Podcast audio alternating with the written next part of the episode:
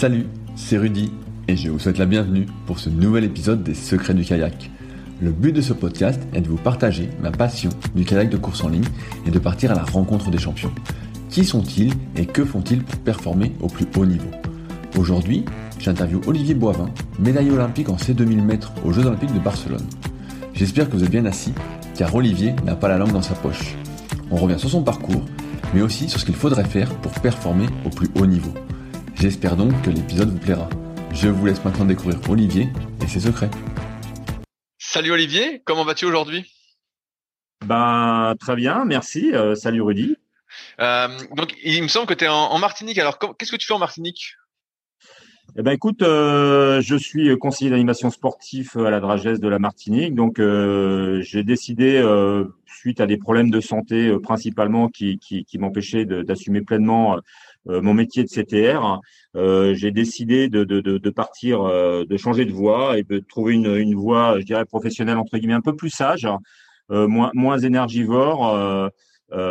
et, et voilà, le, le, les Antilles c'est un territoire que je connais pas mal. D'une part, euh, sur le plan professionnel, parce que j'étais euh, pour la moitié de mes missions euh, sur le développement et l'accompagnement des territoires ultramarins, enfin département et territoires ultramarins, au sein de la fédération hein, jusqu'à maintenant, et parce que j'ai travaillé aussi à la fin des années 90 en tant que conseiller technique fédéral en Guadeloupe, un peu plus de deux ans.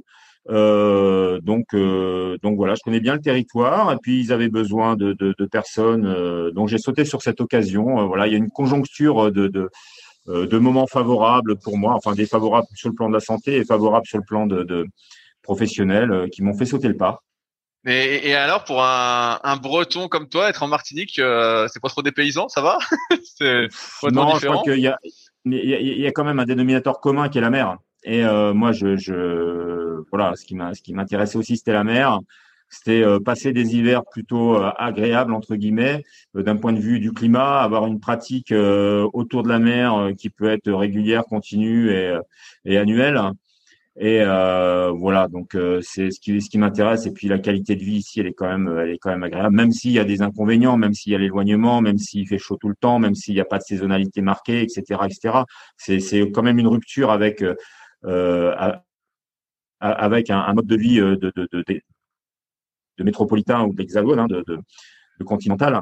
Euh, mais, mais, mais moi j'aime bien. Après c'est très personnel. Hein. Et donc moi pour l'instant ça fait un mois que je suis ici. Hein. Je suis arrivé fin août. Ah c'est le début alors. Pour l'instant que du positif.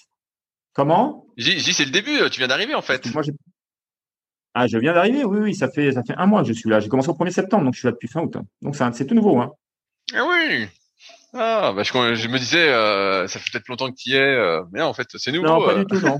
non, c'est vraiment tout nouveau. J'étais CTR euh, dans les pays de la Loire et jusqu'à jusqu'à jusqu'au 31 août 2021 et, et sur des missions d'accompagnement au développement des territoires et départements ultramarins pour le compte de la fédération. Voilà. Bon, bah c'est super. Euh, toujours d'être cadre d'État, mais dans un service. Alors, je voulais revenir un petit peu sur ton parcours pour commencer. Euh, comment tu as commencé le, canoë?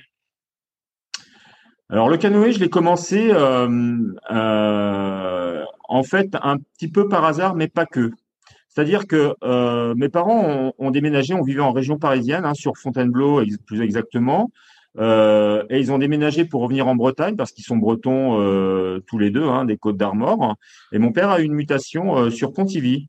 Donc moi, je suis arrivé à l'adolescence vers 12-13 ans sur Pontivy. Et puis moi, j'avais toujours euh, euh, pratiqué une activité physique et sportive à Fontainebleau. Hein. C'est quand même, voilà, c'est une petite ville, mais qui est quand même assez dynamique, avec le bataillon de Joinville à l'époque, qui n'existe plus aujourd'hui, mais et, et, en fait sur l'école interarmée des sports, il y avait des sections sportives pour les civils et pour les enfants, voilà. Et donc moi j'ai toujours pratiqué dans le cadre de l'école interarmée des sports, mais dans, le cadre des clubs associatifs de l'école interarmée des sports, des, des, des... alors j'ai fait du, basket, j'ai fait de l'athlétisme, j'ai fait de la gymnastique, du tennis de table, etc.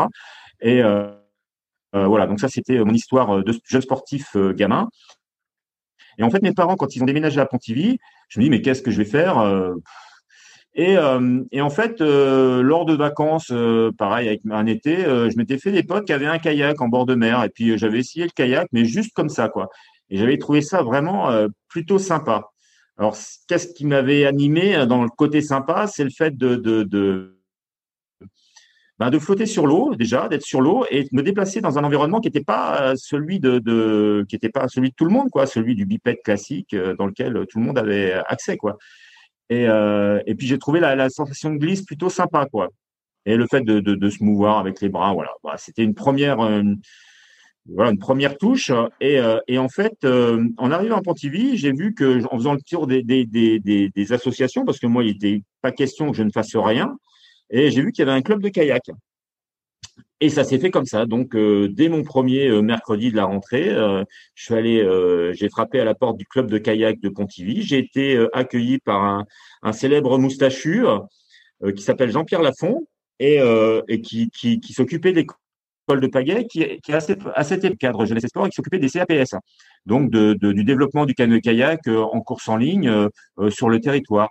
Donc, euh, bah voilà, je suis rentré, euh, je suis rentré euh, en CAPS au club de canoë kayak de Pontivy en 60, en septembre 78, exactement.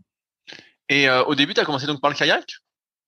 Alors au début, j'ai commencé, j'ai commencé par le kayak parce que, comme tout bon euh, français, on commence par un bateau plat qui va pas droit et avec une pagaie double. Alors je sais pas pourquoi c'est comme ça, mais euh, c'est une convention euh, quasi, enfin c'est un standard, hein, mais voilà, ça peut changer, mais pour l'instant c'est comme ça. j'ai commencé par le kayak, j'ai fait deux séances en kayak pour apprendre à aller droit, en gros, hein, comme tous les gamins qui apprennent le kayak. Et puis, euh, à un moment donné, euh, ben le, le Jean-Pierre, donc Jean-Pierre Lafont, euh, dit ben voilà, essaye le canoë parce que lui, il était plutôt canoïste et c'était quelqu'un qui était un, un, voilà, qui aime la polyvalence, qui n'a pas une culture de kayakiste de base entre guillemets. Il est pas né dans le kayak, lui, il est né dans l'athlétisme et euh, il est arrivé dans le kayak sur le tard pour des raisons professionnelles. Et, euh, et, donc Jean-Pierre m'a spécifié la paille simple. Hein. Et là, il m'a filé une espèce de vieux gros bateau qui s'appelle un Viri Grossman hein, de mémoire, hein, euh, qui était une espèce de paquebot. J'étais euh, gamin, ado, hein, je faisais, euh, je sais pas, peut-être 1m35, 1m45. J'en je sais plus à cette époque-là. Donc c'était un bateau qui était parfaitement surdimensionné. Et là a commencé le, le, le cycle de la galère pour aller droit. Quoi. Donc c'était, il m'avait expliqué, tu peux redresser le bateau, faut faire le gouvernail, etc., etc. Et je me suis trouvé en face de, de difficultés qui pour moi un défi plutôt qu'autre chose. Et, euh, et en fait, ce qui m'a fait triper, c'était de relever le défi de pouvoir aller droit et de manœuvrer ce, ce, cette embarcation qui, qui, était très compliquée. Voilà, qui était à la base très compliquée. Parce que surdimensionné, parce que pagaie simple, parce que j'avais commencé par le kayak. Donc le support restait le même, mais la pagaie simple m'a déjà franchement intéressé. Voilà. Est-ce que tu tenais dans le bateau euh, comme il était surdimensionné? Parce que tous les sites que j'ai interviewés, en fait, ont passé beaucoup de temps dans l'eau euh, au début. Alors moi, c'était pas un bateau de course en ligne. J'ai commencé l'apprentissage dans un bateau d'initiation. C'était une barque. C'était un bateau plat, quoi. C'est-à-dire que toute la partie équilibration n'était pas un souci. Le, problème majeur, c'était comment aller droit dans ce foutu bateau, quoi. Comment faire en sorte que pour aller d'une rive à l'autre, pour aller euh, virer une bouée, pour aller pour me déplacer, voilà, c'était euh, pour moi le problème, c'était résoudre résoudre le problème aller droit diriger, me diriger dans ce bateau, sans changer de côté, parce que changer de côté, c'était pas possible. Donc, euh, euh et sans déborder, parce qu'on n'abordait pas le déborder. Donc, il fallait, euh, fallait euh, apprendre à redresser son bateau, euh, ou en faisant un col de cygne, une pas de doigt, ou en faisant un écart derrière. Quoi. Et t'as mis combien de temps avant d'aller droit, de pouvoir oh, dans ce bateau plat il a fallu euh, en, gros une séance pour que je comprenne euh, comment ça fonctionnait. Et puis ben comme tous les gamins hein, euh, c'est jamais la première séance qu'on qu'on apprend hein, c'est tout le travail de je dirais d'imprégnation mentale et, et, des connexions qui se font des connexions motrices. Et, et en fait dès la deuxième séance j'allais droit quoi. En gros deux, en deux séances arrivé à, à manœuvrer mon bateau pour aller droit. Et en fait progressivement euh, donc on est passé de bateau d'initiation en termes de progression, euh, bateau plat, euh, manœuvrier, mais plutôt stable en termes d'équilibre, à au bout de la trois ou quatrième séance à des bateaux. alors pour moi ça a été un bateau de compète. Hein. Et, on, et, on m'a donné un CAPS et on m'a dit bah tiens tu vas pouvoir aller dans un bateau de compète. Et là pour moi ça il y a des petites étoiles qui ont brillé. On m'a dit ah ouais putain un bateau de compète super. J'étais pas du tout acculturé au kayak. Je savais pas ce que c'était que le kayak et la compétition en kayak. Hein. Donc pour moi, euh, euh, et puis j'étais quand on est ado, hein, la compète, on aime bien ça. Et, euh, et donc ben j'ai commencé dans un kayak de CAPS dans un premier temps. Hein, on va pas trop durcir euh, le problème. Donc bateau assis, pagaie double. Je maîtrisais la propulsion pagaie double. Alors c'est des pagaies plates. Hein. Et puis en gros, ben là, euh, ok. Et, tout de suite, moi, c'est ce qui m'a ce qui m'a accroché, c'était euh, c'était pas la vitesse parce que la vitesse, je savais pas ce que c'était. Hein. elle, elle, elle s'est construite au fur et à mesure. Mais ce qui m'a vraiment euh, accroché, c'est c'est cette relation entre je fais avancer mon bateau pour aller vite et j'utilise mon corps et, et, mes moyens de propulsion pour faire avancer mon bateau. Et voilà, ça, ça m'a, c'est quelque chose qui, au même titre que aller droit euh, dans un canoë euh, qui va pas droit par nature, euh, c'était un défi. Ben là, le défi, c'était comment faire en sorte, qu'est-ce que je peux mettre en œuvre pour faire avancer mon bateau euh, convenablement et sur de la durée. Il ne s'agit pas de faire une accélération et puis après je suis épuisé. Non, c'était vraiment rentrer dans cette logique. Euh, et ça, c'est quelque chose qui m'a qui m'a vraiment, euh, qui m'a vraiment fait triper. Hein. C'était vraiment, euh, voilà. Là, là, tu parles que tu as essayé d'abord le, le, le kayak, le kayak, dans, un, dans un CAPS. À partir de quand tu es passé dans, un, canoë? Et, et, je suis passé euh, dans un canoë assez rapidement en fait. Euh, je dirais ça. Donc ça c'est tout le mois de septembre. À partir de fin mi-octobre, je commençais déjà à monter dans un, un canoë CAPS. Alors un C1, alors là, ça n'a pas été la baignade hein, parce que c'était des paquebots. Hein, et puis euh, je commençais à bien maîtriser le, le, le bateau. Donc la, la, la, difficulté, c'était la, la, posture, la position, ce qu'on appelle la position de check, hein, sur un genou, un pied devant, euh, avec le bassin qui est un étage au-dessus et euh, avec des appuis qui sont quand même euh, assez inconfortables. Mais le bateau, les anciens, ce qu'on appelait les anciens C1 CAPS, c'était quand même des paquebots, quoi. C'était des péniches. Hein. Donc euh, c'était pas des bateaux très instables. Et euh, donc j'ai commencé et, euh, et, là en fait j'ai retrouvé la double problématique de un aller droit dans un bateau CAPS, euh, donc mettre en place ce que j'avais acquis dans le bateau de slalom, hein, euh, comment aller droit, l'écart je le maîtrisais, donc j'ai pu le maîtriser rapidement. Donc le problème de, direction je l'ai maîtrisé rapidement, et puis le problème d'équilibration dans une péniche dans un bateau qui était énorme, euh, bah, en gros ça s'est pas posé vraiment. Hein. Et euh, parce que j'avais déjà euh, le fait de faire du kayak CAPS, voilà, je pense que j'avais déjà acquis des compétences en termes de stabilité, hein, d'une certaine aisance, et, euh, et je me suis jamais baigné en C1 CAPS. Ok. Jamais baigné en C1 CAPS. Euh, voilà, donc j'ai jamais été mis vraiment en situation d'échec euh, euh, d'un point de vue de la pratique. Hein. voilà quoi. Et, est-ce, est-ce que c'était, c'était courant par rapport à tes camarades? Bah moi je sais pas, parce que mes camarades J'en avais assez peu qui faisaient du C1CAPS. Je ne savais pas ce qui se passait autour de moi, donc euh, je ne savais pas si c'était dur ou pas, puisque j'étais euh, euh, tout seul ou presque tout seul à pratiquer le C1CAPS comme ça à ce moment-là. Il y en a eu d'autres qui l'avaient pratiqué avant. Hein. Il y en a qui naviguaient en C1 de course en ligne traditionnelle, hein, en Delta, ce qu'on appelait le Delta, qui était le monotype de l'époque. Et euh, mais non, non, j'ai pas, je savais pas si c'était dur ou pas, si se baigner ou pas se baigner, c'était quelque chose de courant ou pas courant. Donc euh, moi, j'ai, euh, je dirais, j'ai écrit mon histoire euh, et mon apprentissage, euh, mon histoire de jeune padawan entre guillemets, euh, tranquillement à mon rythme, sans avoir de, compara de comparatif. Oui, voilà. C'est assez intéressant ce que tu dis parce que ouais. j'ai l'impression que quand on sait pas ce qu'est la, la norme entre guillemets euh, ben on se pose moins de limites et on y arrive peut-être plus facilement. J'ai ah un peu euh, ouais, effectivement, ouais, ouais, c'est, c'est, euh, je me suis, j'ai été protégé, mais c'est, après une démarche assez personnelle aussi en termes de, de, de euh, ça touche plus à la, manière de voir, de concevoir l'approche de compétition, etc. Mais euh, moi, je me suis assez souvent protégé euh, des avis extérieurs, de, de la représentation qu'avaient les gens de, de, de, de, de l'activité, parce qu'elle est souvent induite par leur propre histoire à eux.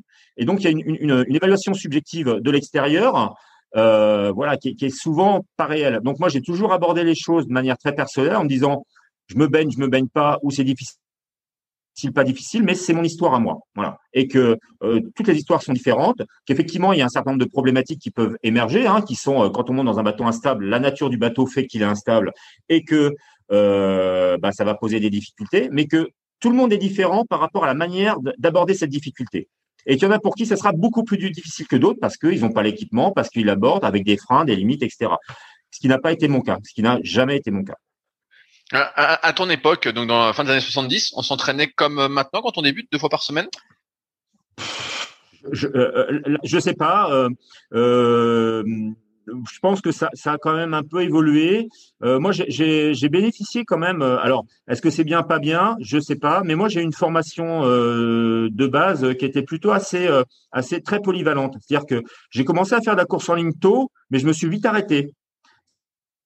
C'est-à-dire qu'à partir de, de je dirais, de décembre, janvier, février, euh, euh, commence les activités plutôt d'eau vive, hein, parce qu'il y a de l'eau en rivière, dans les rivières de Bretagne. D'ailleurs, euh, on avait des autocollants, euh, des bandes anti-soleil, là, comme ça se faisait dans les années 70, en haut des, des, des pare-brises de voiture, et c'était canoë-kayak, sport d'hiver en Bretagne. Et voilà, donc le sport d'hiver, c'était l'eau vive.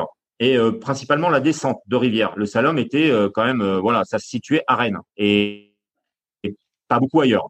Et donc, donc le, on pratiquait de la descente de rivière, donc j'ai commencé à faire de la descente de rivière, principalement en canoë quand même, hein, euh, clairement, un peu de slalom ou un peu d'eau vive de manière générale.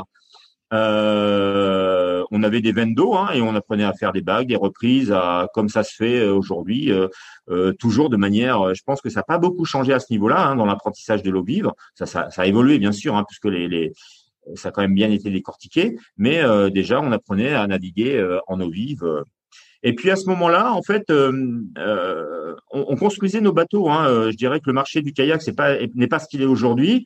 À cette époque-là, on construisait nos bateaux dans des moules.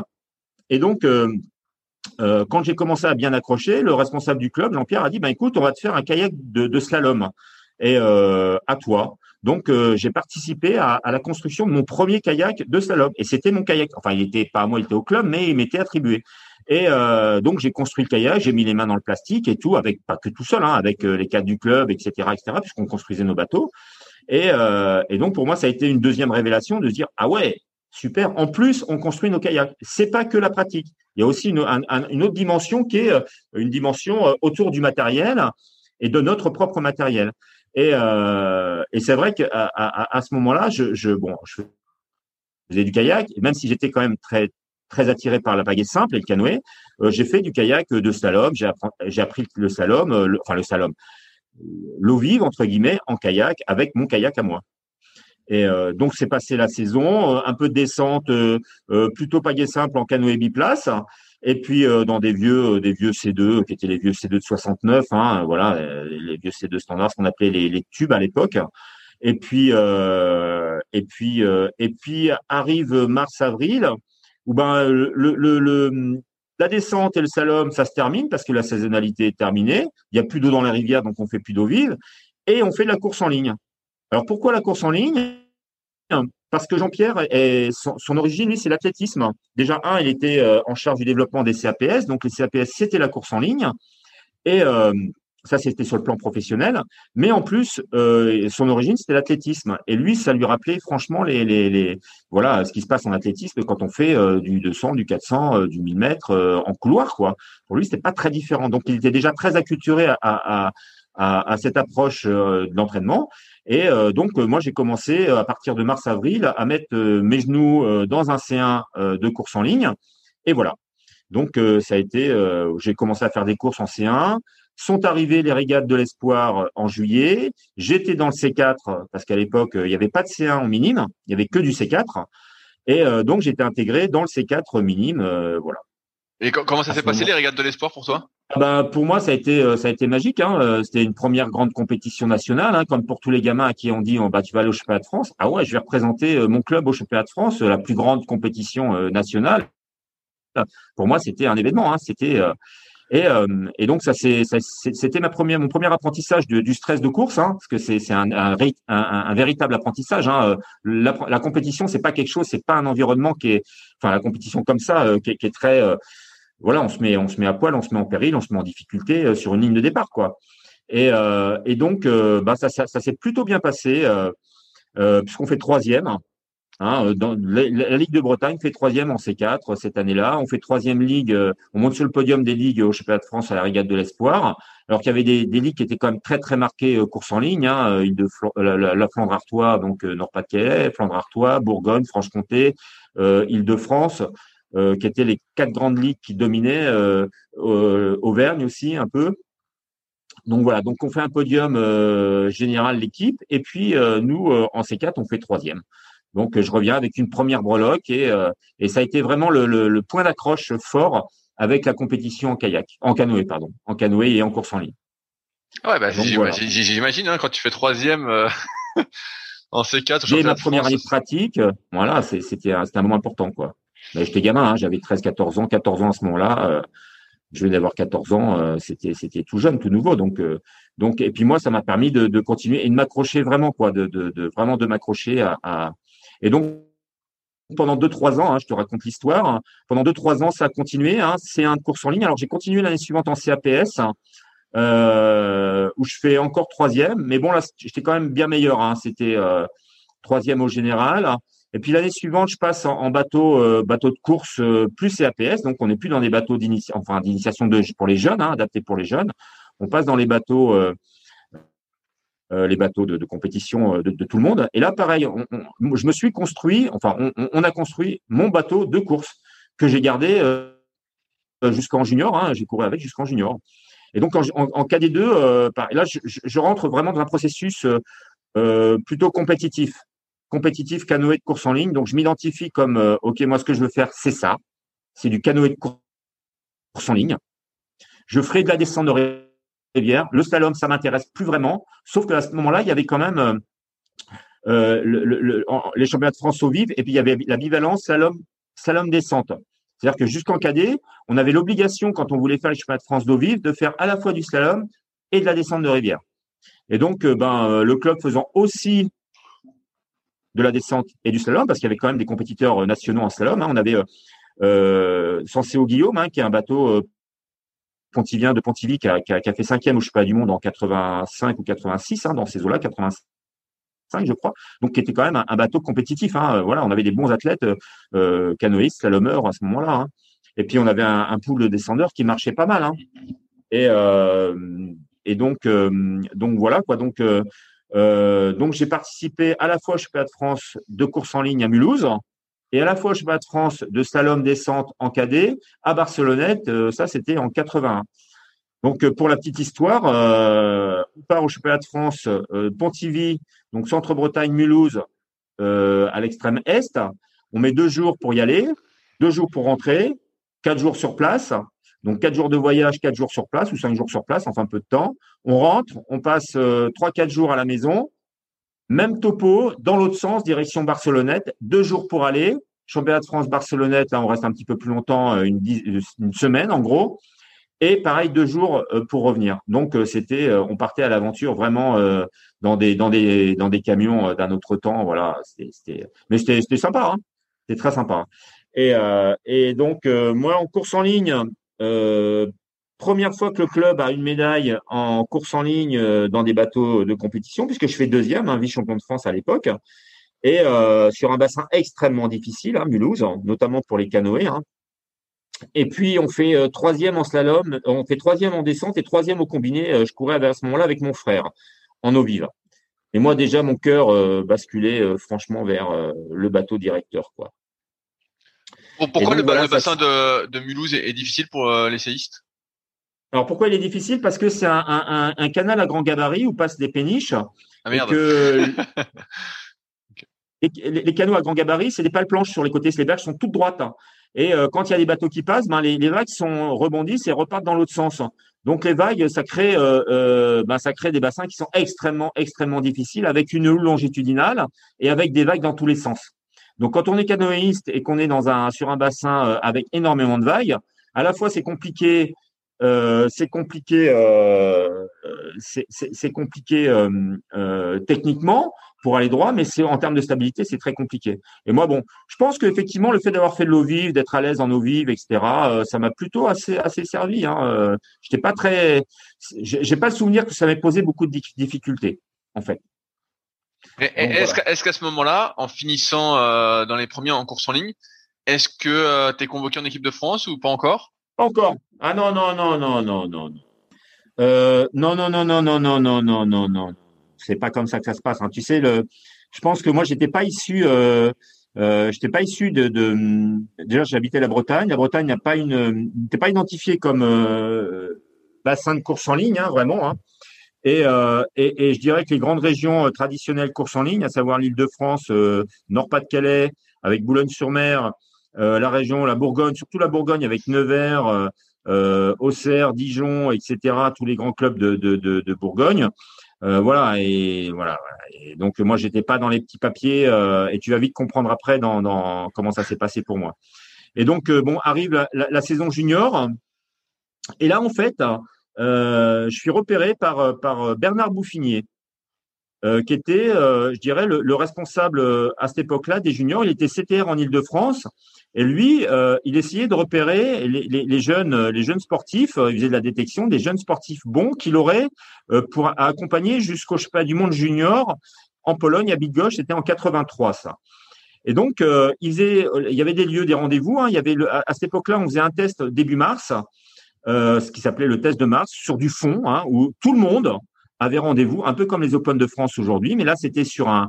Alors nous on avait 6000 mètres à faire en, junior et les, les, seniors avaient 9000 mètres à faire. Hein, c'était un contre la montre, on tournait, euh, voilà, et puis après on prenait les chronos et euh, et en fonction du classement, on était retenu pour les stages de printemps qui avaient lieu. Alors là, ces stages de printemps, c'était à, Mâcon. Et euh, donc moi je vais en stage, j'étais junior 1, je vais en stage à Mâcon hein, avec, bah, il y avait des gens comme Olivier Bail, des gens comme ça, quoi, comme qui était junior 2 à ce moment-là et, euh, et on va euh, ferrailler euh, avec euh, ces gens, voilà, avec ces, ces athlètes qui, qui, avaient un an de plus sur une action équipe de France. Donc pour moi, voilà, j'avais une action de l'équipe de France en stage, etc. C'était une étape supplémentaire dans dans ma, dans ma construction personnelle, mais ça s'est fait progressivement, hein, voilà. Et, et, et, et, donc Bernard Bouffinier, ben voilà, il, lui il a des sportifs, etc. Il me retient pour venir à l'action de stage. Et puis fin donc, je vais au se passe la saison, plutôt des bons résultats. Je suis retenu pour aller une première compétition internationale en Pologne, justement à Bydgoszcz, euh, qui était les pré-championnats du monde junior, mais il y avait aussi des, des, des, des jeunes seniors, des seniors. Et donc, cette compétition a lieu début juillet. Et euh, donc on, part début juillet euh, à Big Gauche. Euh, voilà, je, faisais du C2 déjà à ce moment-là. Alors je me souviens plus trop des résultats, mais c'était pas glorieux, mais c'était pas pas pire. Voilà, on doit faire peut-être une queue de finale A ou un truc comme ça. Et après, il n'y avait pas énormément de monde non plus. Mais donc pour moi, c'était voilà un stage national, première échéance internationale, un podium encore au championnat de France. Donc voilà, je m'inscrivais toujours dans cette logique de, réussite personnelle par rapport à, ce projet, euh, cette activité dans laquelle je m'étais engagé. Hein. Et puis là, en termes d'entraînement, quand même, ce qu'il faut comprendre, c'est que moi, j'étais sur une structure club. Hein, je n'étais pas dans un dispositif euh, comme il en existe aujourd'hui, hein, de, de pôle espoir, par exemple. Par contre, j'avais un gros avantage, c'est que mes parents habitaient pas loin du canal. Et euh, donc moi, j'avais amené mon bateau le soir euh, des juniors, hein, pas en cadet, mais des juniors, euh, près, près du canal, hein, chez des habits qui habitaient vraiment au bord du canal. J'avais un bief qui faisait 5 euh, km de long. Et après le lycée, donc moi, j'ai, en plus, j'ai fait une filière technique où j'avais entre 35 et 40 heures de cours par semaine, donc c'était compliqué. Mais le soir, je rentrais à 6 heures, 6 heures et demie, et de 6 heures et demie à, à 8h30, euh, je m'entraînais sur le canal tout seul, euh, voilà, euh, en, autodidacte, et je m'entraînais, voilà, tous les soirs après l'école, à partir de, du moment où je pouvais. Hein, je m'entraînais pas la nuit, mais à partir de, je dirais, de mi-mars, tous les soirs, je m'entraînais. voilà, sur mon petit bassin, pas loin de chez moi, sur le biais, sur le canal, à, Saint-Géron. Et comment tu savais ce qu'il comment tu savais ce qu'il fallait faire vu que tu avais un entraîneur, quelqu'un qui te faisait des plans? Non, non, j'étais je m'étais je m'étais informé, je faisais euh, on m'a ben Jean-Pierre nous donnait des, des programmes quand même mais qui étaient très simplistes. Enfin quand je dis très simplistes, c'est-à-dire qu'il nous donnait des trames. Et puis euh, et puis je m'entraînais, je faisais euh, des, déjà à l'époque je faisais des séries plutôt aérobie hein, euh, très aérobie. Et puis euh, moi j'ai jamais été avare d'efforts quoi. J'ai j'ai toujours et puis toujours dans cette logique qui, qui m'a qui m'a toujours animé, en fait, qui était un, un, élément, un pilier de, de, de, ma démarche de sportif. C'est-à-dire que pour moi, le, le ce qui m'apportait, c'était l'efficacité. Comment aller vite, le plus vite possible, en dépensant le moins d'énergie possible. Donc, euh, euh, en travaillant l'appui, et puis sans étant avare sur la, la qualité de l'appui. C'est-à-dire que je savais que de toute façon, pour aller vite, il fallait mettre beaucoup d'énergie dans l'eau, mais pas n'importe comment. Et, euh, et, donc moi je me suis construit euh, une technique qui m'est propre, hein, voilà, euh, euh, pas forcément très académique dans un premier temps. Euh, on avait quelques retours quand même. Moi je voyais ce que faisaient les meilleurs. Hein. À l'époque c'était Didier Oyer, des gens comme ça qui, qui je regardais comment ils pagayaient, donc je m'en inspirais aussi. Et, euh, et puis j'essayais de reproduire ce qu'il faisait, euh, sachant que entre ce que je faisais et ce qu'il faisait, il pouvait y avoir un gros décalage vu que j'avais pas de retour. Mais bon, pour moi, c'était assez efficace. Et, et en fait, j'ai perçu la notion d'efficacité. J'ai très très rapidement compris. Enfin, dès des deux, hein, j'ai compris que j'étais efficace parce que je m'entraînais avec des kayaks, des kayakom. Donc je me dis ah ouais, donc là, je suis capable d'aller quasiment aussi vite que des kayakums et plutôt des bons kayakums.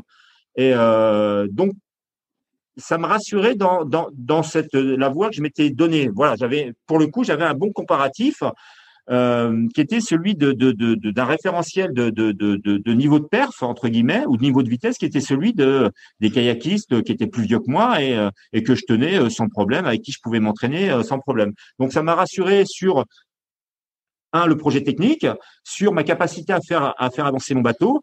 Et, et, et cet, je dirais, cet éloignement du modèle compétitif, enfin de, de référence compétitive euh, que j'avais pas au quotidien parce que j'étais très éloigné, j'étais pas dans un club formateur, j'étais pas, eh ben euh, voilà, j'étais sur la bonne voie. Et puis effectivement, à chaque fois que je me retrouvais sur des sélectifs nationaux, parce qu'à l'époque on se déplaçait beaucoup pour sélectionner au chemin de France, il fallait faire des sélectifs nationaux, un peu comme les interrégions aujourd'hui. Et puis à chaque, mais sauf que là ils étaient nationaux à chaque fois qu'on allait aux quatre coins de la France, eh ben, euh, j'étais, euh, je gagnais, je faisais deux ou trois, mais voilà, j'étais toujours dans le trio de tête. C'est quelque chose qui, m'a toujours. Euh, pour moi, l'objectif, c'était d'être sur le podium, d'être sur le trio de tête. Après, voilà, on peut avoir quelqu'un de meilleur que soi, c'est sûr, mais mon objectif, c'était toujours de revenir avec une médaille. Et, donc, donc voilà, donc junior, donc Pouffinier qui s'intéresse à moi, des compétitions internationales. Donc, je me suis construit progressivement, ça c'est vraiment raison pour laquelle moi je suis pas en phase avec euh, avec euh, la découverte de talent parce que moi j'étais pas un talent à la base. On m'aurait jamais identifié comme talent, évidemment. Je me suis construit progressivement euh, dans un processus qui était le mien, dans un contexte qui était le mien, et, euh, et, j'ai pu évoluer euh, aussi grâce à, des, à, des, belles rencontres. Hein. Bernard Bouffinier, c'est quelqu'un qui a été Jean-Pierre Lafont dans un premier temps, c'est pour moi quelqu'un de très très important. Sans lui, je j'aurais jamais fait euh, Bernard Bouffinier. Sans lui, c'est des éléments qui sont fondamentaux. Et il y en a eu d'autres après. Hein. Et euh, donc Bernard Bouffinier qui m'a qui, qui, qui, m'a fait confiance, puisque après les chevaux de, de, la, en 82, donc vers les du monde junior, il m'a dit mais toi, je vais pas te laisser tout seul chez toi. Et donc lui était CTR en région Île-de-France. Il m'a dit ben je vais t'inviter pendant les stages d'hiver à venir avec nous, avec notre comité régional, puisque chez toi, il n'y a pas grand-chose qui se passe, et tu vas venir t'entraîner avec euh, avec un de un, un nos gars qui est bon, un bon gaucher, qui est, qui est, qui est bien, qui est bon, et euh, et, et, euh, on va on va on va former un équipage, un C2. Et donc à ce moment-là, il m'associe avec Didier là-bas, il m'invite à tous les stages parisiens. Euh, voilà, donc moi je me déplace en train, etc. Et je, je vais au stage avec les Parisiens, je m'entraîne avec les Parisiens, etc., etc. Et, euh, et je continue pour le coup à euh, je continue à m'entraîner euh, dans mon jardin dans mon jardin sur mon canal le restant de la semaine. Et, et donc et donc je suis invité le processus continue hein, les tests de mars ben pour le coup je suis largement dans le coup. Je vais faire deux ou trois. Enfin voilà je suis dans les meilleurs juniors de l'époque. Les premières premières sélectives nationales je, les gagne ou je fais deux. Voilà on est on est trois quatre on était je crois qu'on était cinq athlètes à, vraiment à se bagarrer fort hein. Et puis, euh, première compétition internationale arrive. Euh, on, fait une tournée euh, où on va, on fait Duisbourg en stage et on, va à Holstebro, qui est un, je dirais un lieu de compétition au Danemark, sur la partie continentale, tout au nord du Danemark, là-bas, sur la partie continentale, là où il y a l'ancienne fabrique Struer de bateaux, de bateaux bois. Et donc, c'est pas très loin de la ville de Struer. Et, là, on court en junior, il y avait du monde un petit peu, hein. il y avait les Allemands, les Danois, euh, deux, trois équipages français. Et là, on gagne. Première compétition internationale qu'on gagne en C2. Euh, voilà, donc c'est plutôt de bon augure. Euh, on fait trois sur le 1000 et on gagne le 500. Et on rentre en France. Arrive les France. Là, moi, je deviens mon premier titre de champion de France hein, sur une distance olympique, hein, sur le 500, et je fais trois sur le 1000. Donc voilà, la, progression continue. On arrive au championnat du monde junior avec là, c'est la première vraie confrontation avec l'intégralité du bloc de l'Est, les Allemands de l'Est, les, Polonais, les Roumains, etc., euh, plus euh, l'URSS. Et là, on fait, on va, on, accède en finale et on fait huit en finale. Voilà. Donc un peu déçu quand même des résultats en finale. Moi, j'étais pas très content et et donc, mais voilà, plutôt une bonne saison globalement. Hein, voilà, pas, pas, très content personnellement de, de, la huitième place parce que j'aurais préféré faire mieux. Maintenant, les gens étaient vraiment un ton dessus, quoi. C'était le bloc de l'Est. Ils ont, c'était vraiment dans un autre processus que l'autre. Hein. On était vraiment des, voilà, des Tchétchènes. Hein. C'est clairement, on n'était pas dans une démarche de haut niveau à ce moment-là, comme eux l'étaient. Hein. Voilà, c'était, c'est clair, clairement. Euh, et euh, premières années seniors difficiles. Première année senior difficile. Euh, forcément, hein, je me retrouve dans la cour des, grands. Il n'y a pas du 23, il n'y a rien de tout ça. Hein. On est vraiment jeté dans la dans la cour des grands. Euh, mais quand même, je fais des finales au Cheval de France en senior dès ma première année. Voilà. Donc euh, pour moi, ça a été la marche a été compliquée, hein, mais j'ai pas baissé les bras. Euh, j'ai préparé ma deuxième année senior. Donc là, je fais quelques coupes du monde. Alors c'était pas des coupes du monde, on allait sur des championnats ou sur lesquels moi j'étais inscrit. Je fais quelques finales sur des. Je fais deux régates. Je crois qu'il y avait la régate de Paris à ce moment-là qui avait lieu à Choisy-le-Roi et et la régate une régate en Italie à Milan et où je fais des finales hein, en C1. Je fais, euh, pas de C2. Moi, je fais plus de C2 à ce moment-là. Et euh, mais malgré tout, à la deuxième en deuxième année senior, je fais un, podium en, en, C1. Donc pour moi, ça a été euh, un premier pas. Je marque d'une empreinte puisque je suis capable de rentrer dans la cour des grands, je dirais, en monoplace euh, chez les seniors. Et ça, j'avais euh, j'avais 20 ans quoi. Et euh, donc pour moi, c'est voilà, la comparaison elle est là. Je me dis, euh, je vais pas faire des queues de finale, je suis loin, euh, voilà. Donc euh, ça m'accroche, je dirais, à, et je peux me projeter. La notion de projection, c'est toujours quelque chose que j'ai, voilà, qui, qui, qui m'anime, hein, qui me motive, c'est-à-dire où est-ce que je veux aller et qu'est-ce que je mets comme moyen pour y aller. Et, et à ce moment-là, je décide d'intégrer le bataillon de Joinville. Hein, C'était en 86, 85, 86. Euh, je décide d'intégrer le bataillon de Joinville. Donc, je fais une année assez, euh, assez, moyenne. Et euh, je me dis, le bataillon de Joinville, de toute façon, là, je m'entraîne chez moi, c'est pas suffisant, etc. J'ai mon année d'armée que je dois faire. Et euh, bah, je vais profiter du bataillon de Joinville. Et là, je vais mettre, voilà, je vais me mettre dans des conditions euh, optimum pour pour progresser et pour voilà pour performer. Et ça, c'était 86, 87. Et euh, moi, j'avais un, ancien équipier euh, qui était avec moi au pas du Monde euh, en 83, qui intègre le bataillon de Joinville à 18 ans, hein, qui, qui, est, un peu en échec scolaire et qui rentre dans l'armée et qui signe dans l'armée pour 5 ans. Et Pascal Silvoz, que tu as peut-être eu en entretien. Et donc, avec Tatal, je vois tout de suite sa progression. Je me dis, mais là, il a pris, il a, il a pris un cran d'avance, quoi. Il a fait un bond en avant. Et, et je me dis, ben moi, je veux faire la même chose, quoi. Enfin voilà, d'un point de vue sportif. Donc, je décide de rentrer à l'armée. Mais par contre, là, c'est en tant qu'appelé, hein, euh, la conscription à l'époque. Et, euh, et, et, et, donc, euh, euh, donc, je rencontre Daniel Boucheret, qui était l'entraîneur de l'époque, était un, un militaire, euh, un ancien militaire, entraîneur, euh, qui avait, mais voilà, contrairement à ce que beaucoup de gens pensaient, hein, moi, j'étais catalogué un peu comme un quelqu'un de, de, de, un peu un solitaire. Hein. De toute façon, je m'entraînais tout seul chez moi, donc euh, voilà, un peu hermétique, euh, un peu. Euh, et mais en fait, déjà, j'avais été échaudé hein, au fonctionnement ou de copinage entre guillemets, au, au, fonctionnement des grands clubs qui placent leurs gamins en priorité en faisant pression sur le système pour voilà pour pour qu'ils aient des gamins en équipe de France, tout simplement. j'avais été mis en confiance avec à l'époque avec comment il s'appelle avec avec Bernard Bouffinier. Euh, et puis Daniel Boucheret, lui, se foutait royalement de l'origine euh, des sportifs, quel que soit euh, voilà ce qu'il voulait, c'est avoir des athlètes.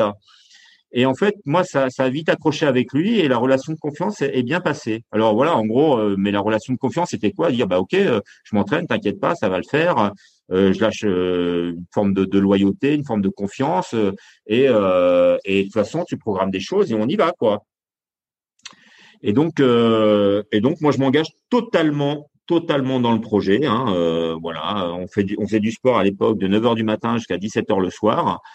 Euh, donc on faisait euh, on faisait des programmes de 30 heures par semaine, quoi, 35 heures par semaine, voire plus parce qu'on restait les week-ends et tout. Donc euh, donc je ne t'explique même pas l'état de fatigue dans lequel on était euh, le premier semestre, trimestre de, de de, je dirais de d'octobre à décembre. On était, là, là, quand tu parles de sport, c'est de sport généraliste. Tu faisais un peu tous les sports en fait à l'armée. Ah, on faisait. Alors, au bataillon de Joinville, on avait une section kayak. Donc notre priorité, c'était le kayak. Hein. Il fallait qu'on performe au kayak. Mais bon, on faisait au BJ, on faisait de la préparation physique généralisée. Hein.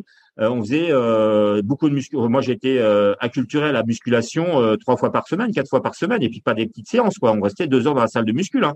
On allait faire, on, tous les matins, ça commençait par une heure de course à pied à, à, à, à 10 à l'heure, quoi, à 8 à l'heure, 9 à l'heure, pour réveil musculaire. Après, on allait faire deux heures de musculation. L'après-midi, on faisait du kayak, du bateau deux heures, et, et puis on avait fait nos cinq heures d'entraînement dans la journée. Et c'était ça tous les jours.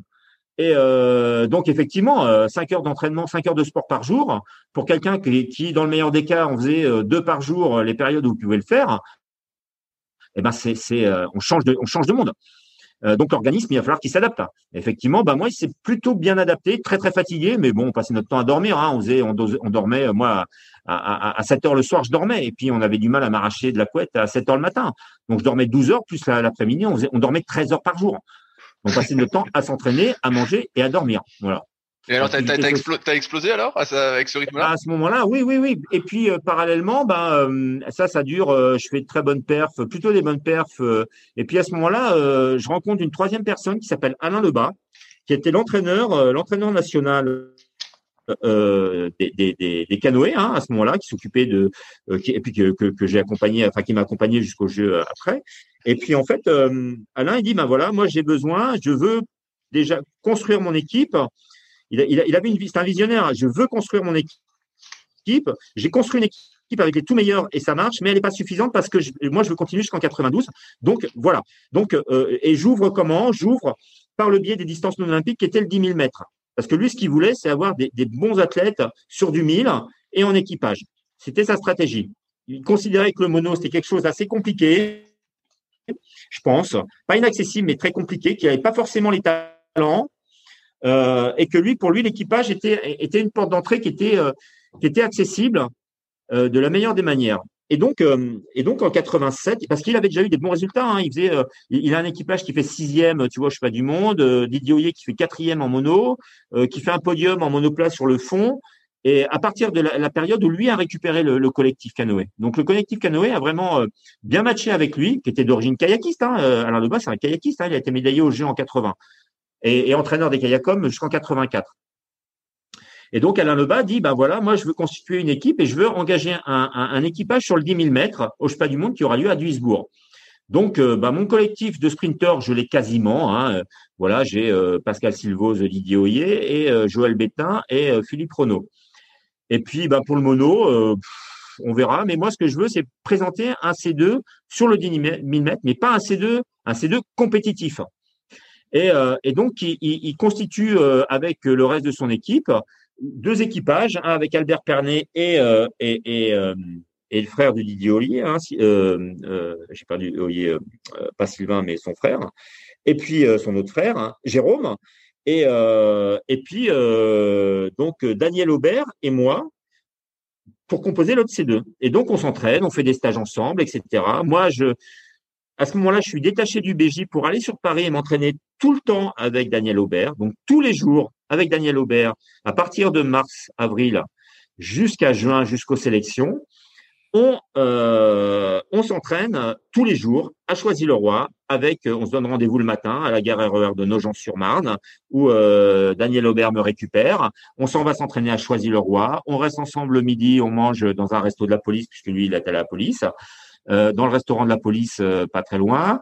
On retourne à l'entraînement l'après-midi et puis le soir, je rentre. Euh, moi, j'étais hébergé chez ma fille qui habitait en, ma, fille, ma sœur qui habitait en région parisienne. Et, et donc voilà quoi. Et, et se passe trois mois comme ça.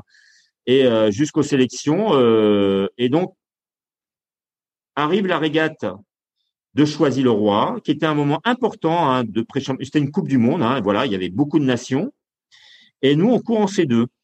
Et là, euh, on fait pas un podium, on, fait, euh, je crois qu'on fait cinq de mémoire, à confirmer, mais de mémoire, on fait un milieu de finale, mais surtout, surtout, on est devant euh, Oye Silvos, qui étaient les titulaires du C2000. On fait pas de 1000 mètres, hein, c'est pas les du monde, hein, c'est une coupe du monde, mais on est aligné sur les distances euh, comme tout le monde. Et, et là, à ce moment-là, nous, on fait cinquième. On va en finale et en plus, on fait une belle perf en finale sur le C2000. Donc le C2 Sylvozoyer n'est pas remis en question, mais nous, ça nous met en confiance par rapport au pige qui avait lieu sur un 3000 mètres contre l'autre équipage. Et donc, bah, je te, voilà, on gagne la pige et donc on est sélectionné pour aller au Championnat du Monde de Duisbourg euh, qui a lieu euh, fin août 87. Euh, et donc là, nous, on intègre l'ensemble, le collectif de, de, de, des équipes de France pour faire l'ensemble des actions équipe de France. Donc là, moi, je mets un pas dans l'équipe de France canoë.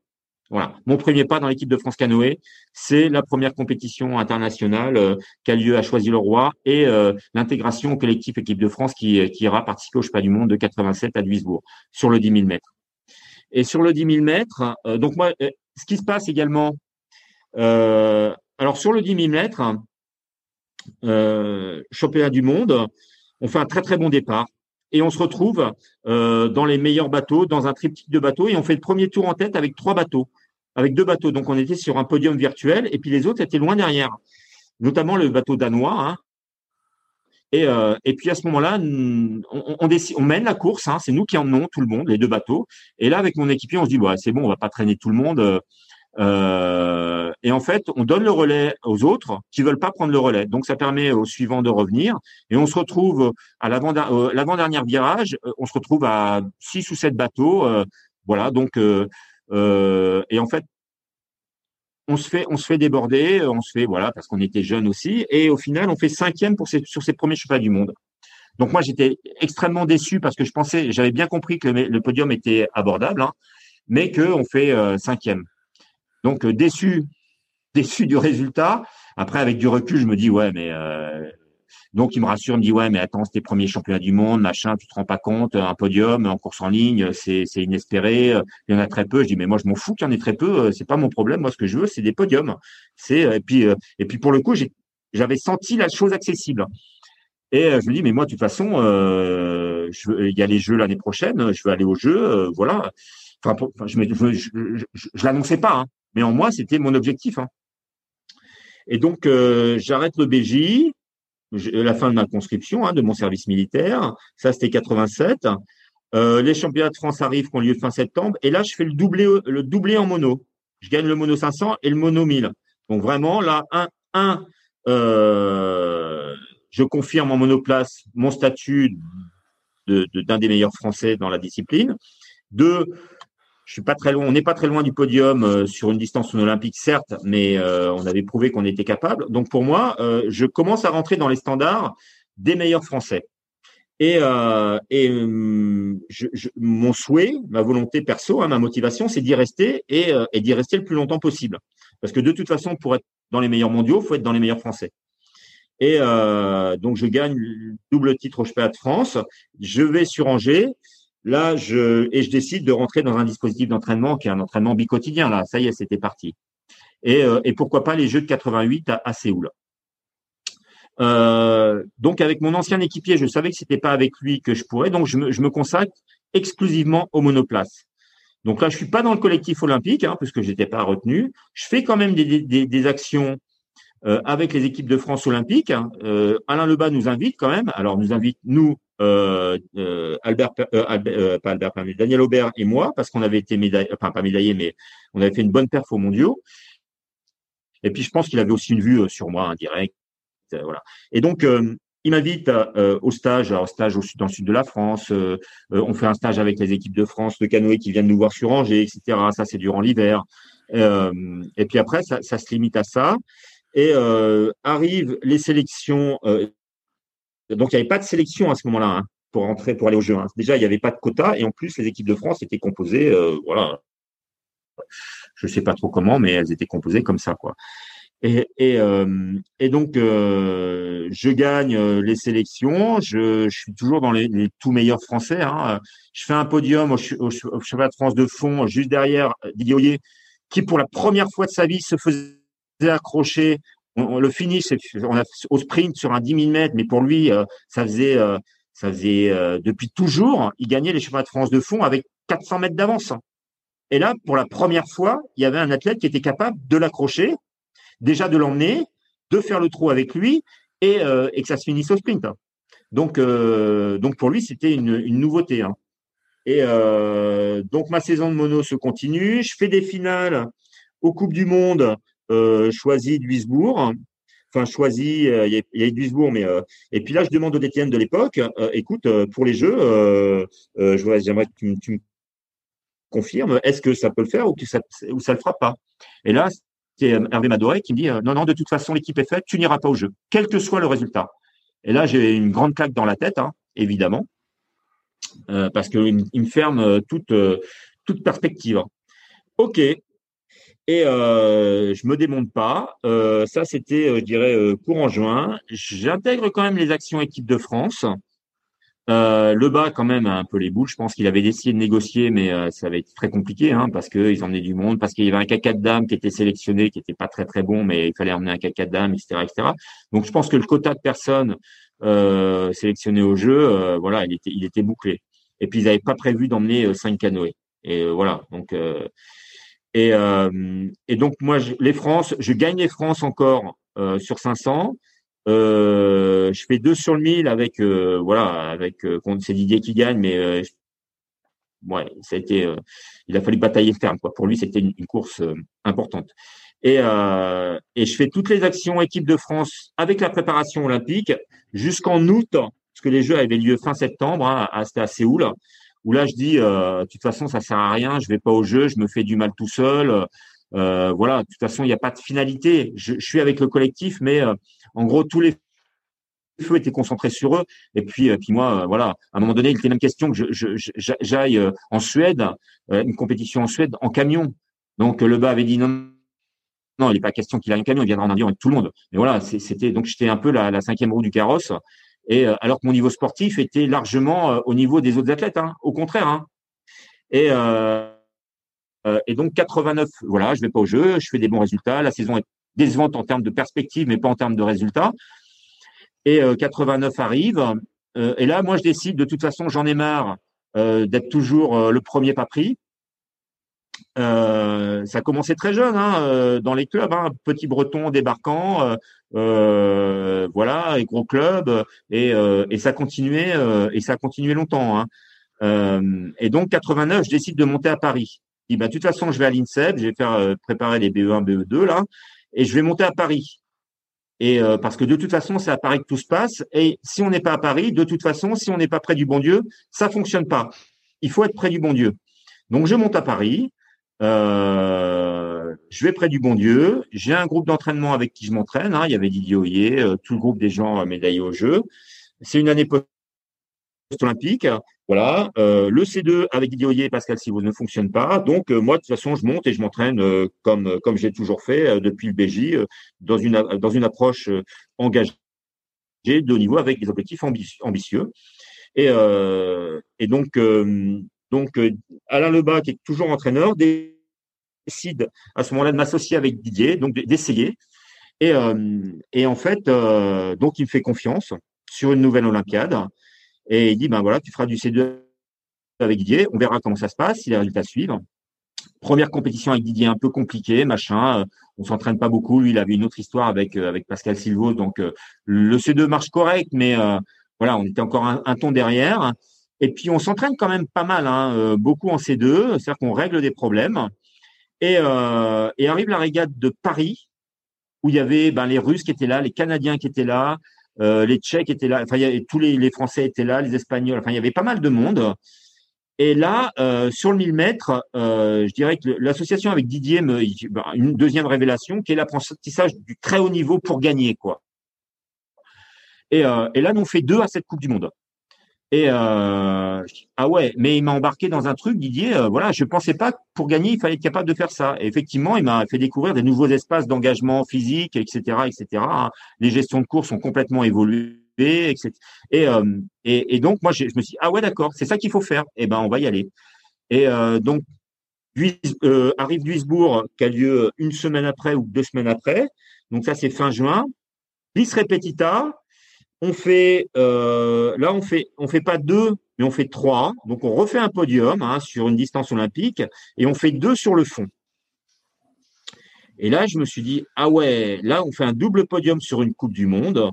donc là, on rentre dans la cour des grands.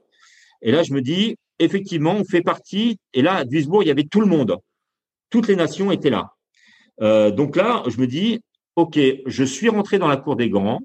C'est possible. Et ben maintenant, je vais tout faire pour y rester. Et je, mon objectif pour moi, c'est de rester au niveau et de continuer à gagner, à essayer de gagner, et mais de toute façon à accrocher un podium, ce qui déjà euh, était un, un, des piliers depuis que j'étais euh, j'étais mime. Hein. Et, euh, et, et, donc arrivent les championnats du monde fin août, ça avait lieu à Plovdiv, bis repetita. on peut voir, on peut retrouver les courses hein, sur sur YouTube hein, de cette époque-là. On fait deux au championnat du monde sur distance olympique. On fait deux également sur le 10 000 mètres. Et on fait 4 sur le C4000. Donc euh, voilà, enfin je veux dire, euh, bilan des championnats du monde pour nous, euh, deux podiums sur deux podiums au championnat du monde et une quatrième place. Je crois qu'aujourd'hui, dans l'état actuel des choses et de l'équipe de France actuelle, je pense que la moitié de, ce résultat suffirait quoi. Et donc on, est on est propulsé voilà dans la cour des grands.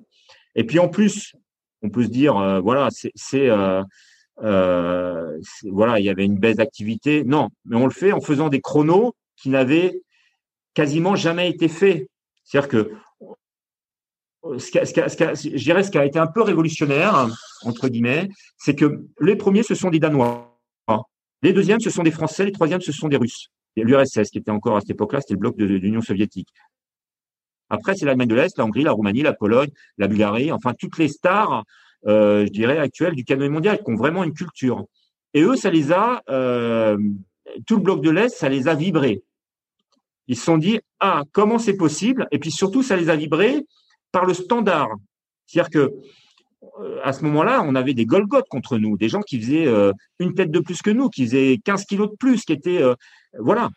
Euh, Struer, qui était le fabricant, a décidé de, fabriquer un bateau pour les petits gabarits, pour nous, qui s'appelait l'Oméga pour les Danois parce qu'ils étaient Danois et que Streuer était Danois.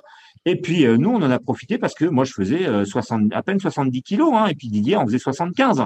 Donc, alors que les autres faisaient largement plus de 85 kilos.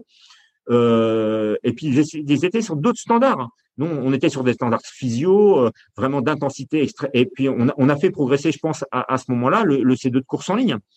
À ce moment-là, il a progressé encore depuis, hein, bien largement. Mais euh, et ça a interrogé beaucoup les blocs le bloc de l'Est, qui a fait que nous on a on a créé beaucoup de sympathie avec eux parce qu'il y a eu un, profond respect de ces nations-là vis-à-vis de nous, vis-à-vis de l'école française. Un peu un, peu avec ce qui se passe avec les Italiens aujourd'hui en canoë. Il suffit de regarder la démarche italienne, ce qu'on fait pas du tout en France. On est dans voilà. Moi, je, regrette. Alors que les Italiens, ils partent de zéro, quoi. Il y avait rien. Avec Tacchini, c'est deux qui gagnent les championnats du monde sur le C2 500, etc. Ils font des choses qui sont remarquables aujourd'hui. Il suffit de regarder à côté ce qui se passe, l'Espagne, le canoë euh, féminin, etc. Et euh, euh, je me dis, mais ils réussissent hein, et ils sont pas meilleurs que nous. Donc voilà.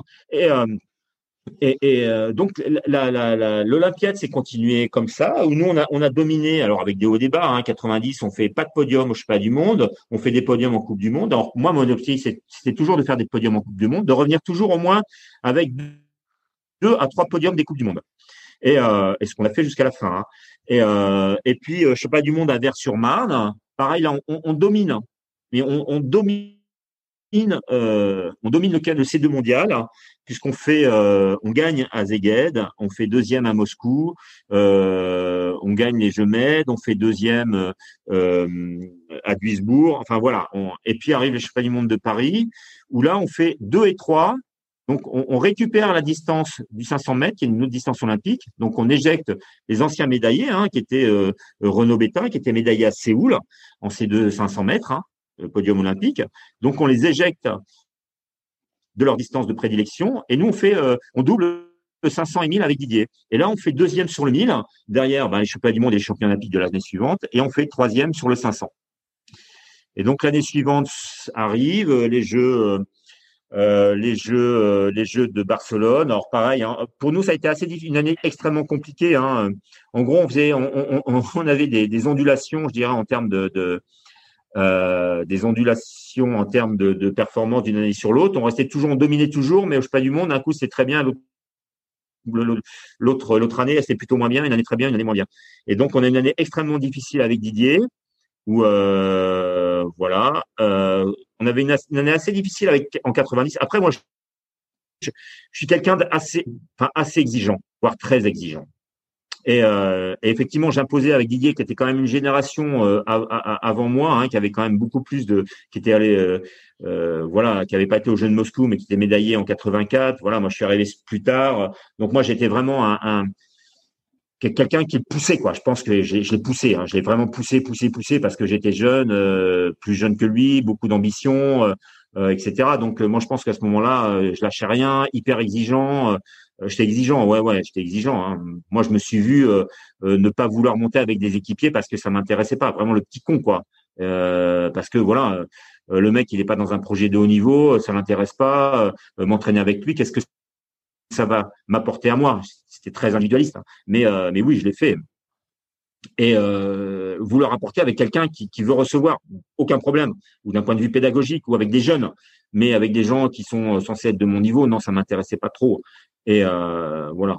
Et donc, euh, et donc, euh, donc voilà quoi. Donc 92 arrive, une année compliquée. On fait des podiums en régate inter quand même, mais c'est moins bien. Et puis surtout, on n'en fait pas. Il y a des régates où on ne fait pas de podium, et là, ça remet en question notre bateau. Euh, faut savoir que Didier s'était blessé, lui s'était cassé cinq côtes au mois de septembre après les, les pré-olympiques. Euh, en, en 91. Donc, il était en totale convalescence et euh, le capital confiance, je pense, lui, il avait plus confiance en lui-même et il a fallu qu'il regagne confiance. Et, euh, et, là, à ce moment-là, je pense que Alain Lebas a, montré ce qu'était un, un, vraiment un manager et un coach. C'est-à-dire qu'il a réussi à reconstruire euh, quasiment l'impossible. L'impossible. C'est-à-dire reconstruire, construire un bateau qui est dans la réussite et dans l'échec, qui est dans le doute, dans la perte de confiance totale, ça à deux mois des Jeux. Euh, et, et, il nous a, il, a été capable de nous coacher euh, à ce moment-là pour rebondir d'une manière qu'on n'imaginait même pas.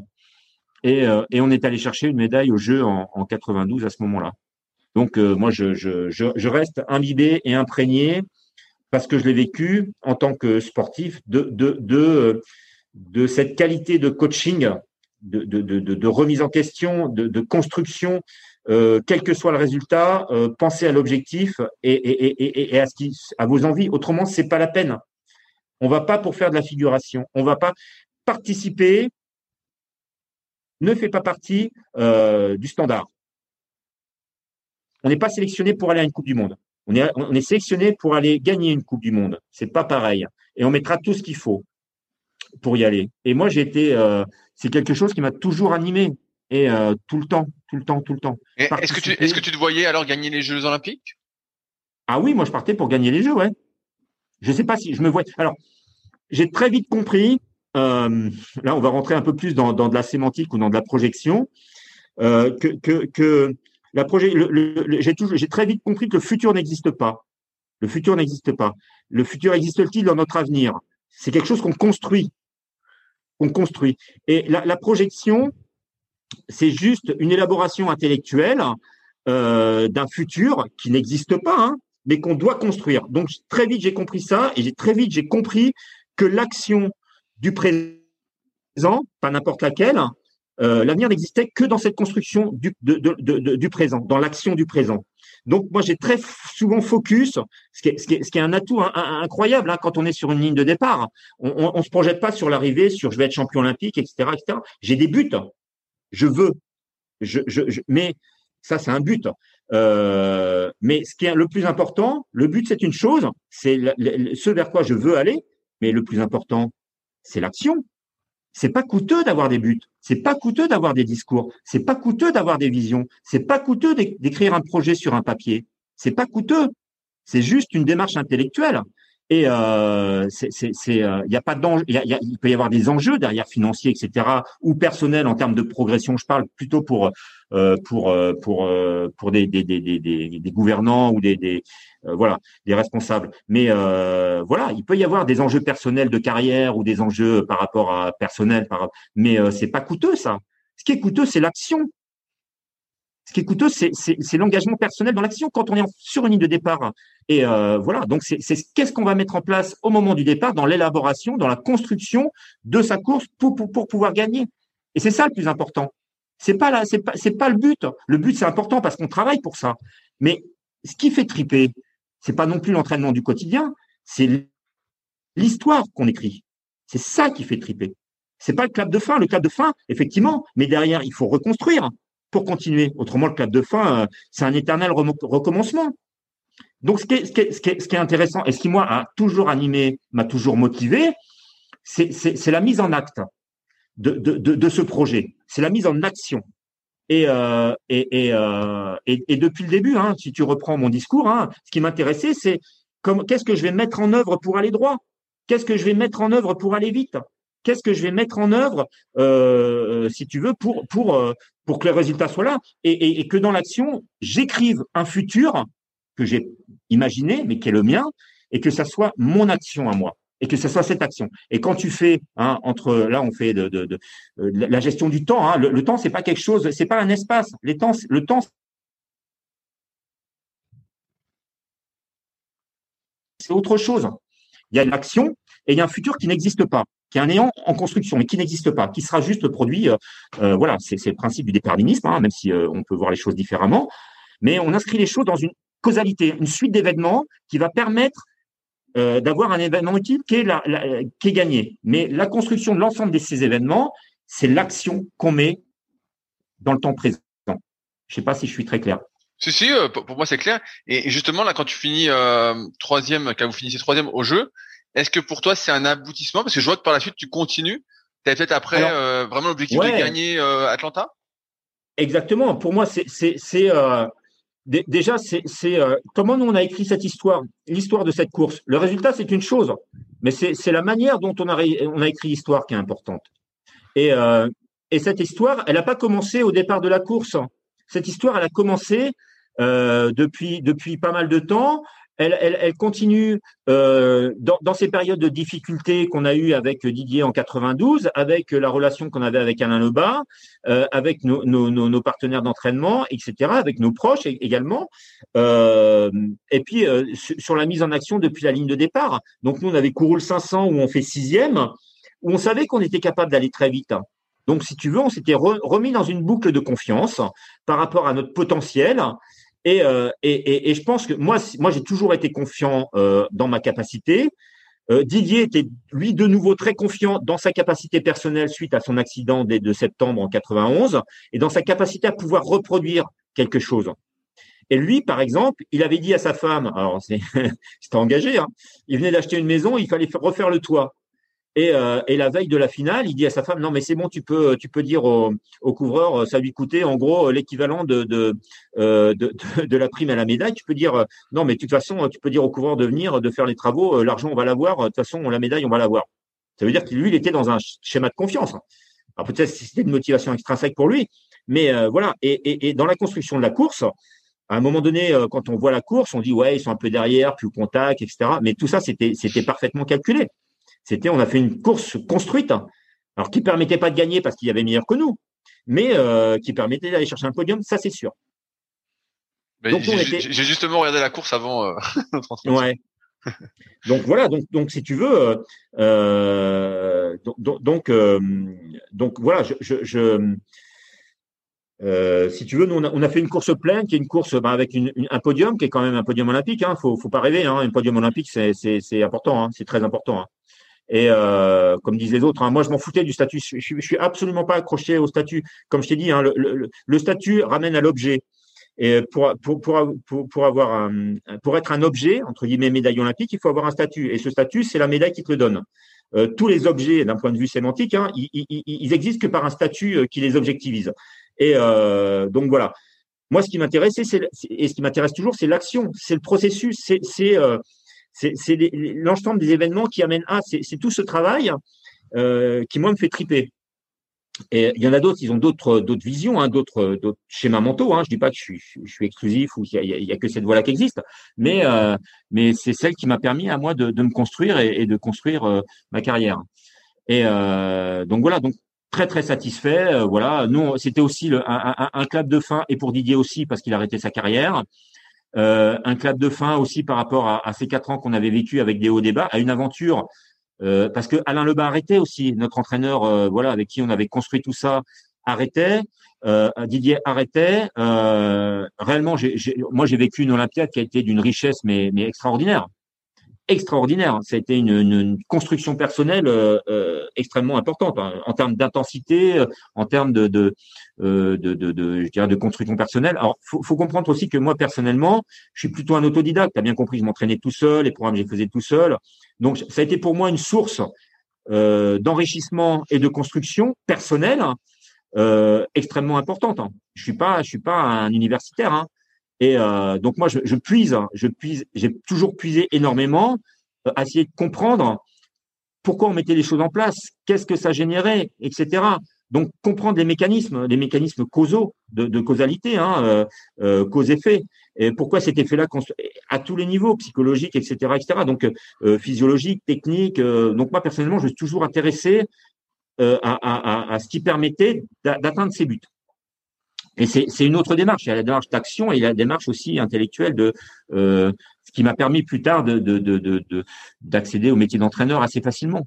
Parce que j'avais, je pense, j'avais intellectualisé déjà. Euh, je m'étais équipé intellectuellement pour euh, pour pour, en termes de compétences pour rentrer dans cette tâche et ces fonctions. Comment tu fais pour comment tu comment tu fais la transition pour devenir entraîneur justement? Euh, bah, moi, comment j'ai fait la transition personnelle? Bah, Déjà, après ma carrière, donc après, il y a eu le Atlanta qui, a été pour moi un échec. Mais bon, je pense que j'étais arrivé au bout de la démarche aussi. Donc, il y a eu, euh, pour revenir dans la chronologie, hein, après, après Barcelone, euh, l'Olympiade d'Atlanta, l'entraîneur change, c'est Albert Pernet. Didier arrête. Moi, il faut que je reconstruise quelque chose. J'étais quand même, j'avais une forte inspiration euh, de d'Alain de, Lebas et de son schéma, etc.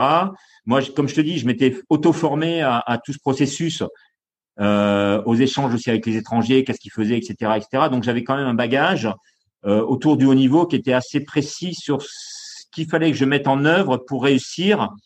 Donc, j'étais à un niveau, un, un, niveau de production qui était quand même assez élevé. Et euh, Albert, arrivant jeune entraîneur du collectif, moi changeant d'équipier, voilà, il y avait je pense qu'il y avait du décalage en termes de maturité sportive. Si tu veux, dans un processus euh, euh, de carrière, tu as, toute la première phase de, de, de, d'apprentissage entre guillemets hein, euh, où tu, tu, tu, crées du voilà tu apprends le haut niveau tu apprends les standards tu développes etc autour de repères qui sont qui sont qu'il faut il faut qui sont importants. Et cette phase où tu performes Hein, et puis cette phase de décroissance où à un moment donné, tu es gagné par, euh, par la fatigue intellectuelle, la fatigue de l'engagement. Euh, euh, voilà, c'est extrêmement épuisant quand même, hein, physiologiquement et psychologiquement, hein, le, le, haut niveau. Et donc il faut, il y a toujours une remise en question hein, continue. Hein, ce que ce que psychanalyste disait, c'est la mise en jeu toujours renouvelée de l'objet dont la perte le détermine.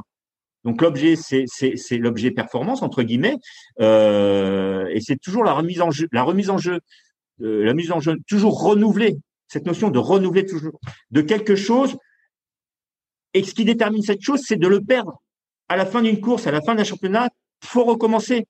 Donc, ce qui détermine euh, l'objectif, le but, c'est qu'on doit pouvoir le perdre. On doit accepter de perdre. Et à un moment donné, la fatigue, c'est on n'accepte plus de perdre. On veut se rassurer, on veut se reposer, et voilà, parce que c'est extrêmement euh, fatigant euh, psychologiquement. En plus, c'est des enjeux qui sont extrêmement importants. Hein. Donc, donc moi, je me suis mis donc 92, 96, ça a été une Olympiade compliquée. On fait quand même, on est vice-champion du monde hein, quand même en en en 2000, en 93. et, moi, j'ai toujours fait des champions du monde jusqu'en 95. Aujourd'hui, clairement, je ne suis pas le meilleur athlète en termes de résultats bruts euh, parce que j'ai jamais été champion du monde, mais je suis l'athlète qui a eu le plus de podiums au championnat du monde, par exemple, en course en ligne en France. Et euh, avec les avec les Jeux, euh, moi j'ai sept podiums au championnat du monde et un podium olympique. Tu vois, il y en a pas beaucoup comme ça. Hein. Et euh, il y en a pas d'ailleurs. Même des gens comme Bocara Boucherie ou qui ont été champions du monde, ou même Didier, hein, qui, est, qui, est, deux fois médaillé aux Jeux, ou même, tu vois, il, n'a pas, il a pas eu la chance d'avoir autant de podiums en, en, en, et en Coupe du Monde et et au championnat du monde, par exemple. Donc moi c'est pas c'est pas un fait de guerre, hein, je m'en fous, hein, c'est pas j'en fais pas un statut, hein, mais mais donc voilà, donc euh, moi après 96, euh, donc nous on fait des podiums. Moi j'étais en fin de carrière, fatigué, etc. Avec Didier, avec Didier, avec Sylvain, ça se passait pas forcément très bien. Arrivent les quotas, on était toujours le meilleur ces deux Français largement. Et puis on rentre dans les quotas internationaux, mais euh, la fédération et, le, comment dire la commission nationale du sport de haut niveau décident de ne pas nous retenir pour les Jeux olympiques d'Atlanta. Donc nous on va pas à Atlanta. Donc moi, je n'étais pas content, etc. Et puis au bout du compte, ils n'ont pas eu tort. du compte, ils avaient raison. Effectivement, nous, on n'avait pas le niveau d'aller chercher un podium. Donc, ce sur quoi moi, j'avais fondé toute ma carrière, c'est-à-dire de la perf, de la perf au sens personnel, comme moi, j'appréhende la perf. Hein. Pour l'instant, et personne me donne une vraie définition de ce que c'est que la performance, une performance. Mais bon, c'est un détail, mais qui est important. Euh, mais moi, voilà, ce sur quoi je m'étais euh, appuyé, mon socle euh, d'athlète, ben aujourd'hui, voilà, donc euh, donc ça, a été effectivement une, un arrêt brutal, euh, brutal et violent, et, euh, et d'autant plus violent que derrière, ben en gros, tu vas pas au jeu, on t'oublie quoi. Et donc, je me suis retrouvé euh, du jour au lendemain, euh, 10 ans de carrière de haut niveau, plein de médailles, pas du monde, plein de, enfin des médailles, médailles et puis derrière, ben plus de son, plus d'image. Le désert, on t'oublie.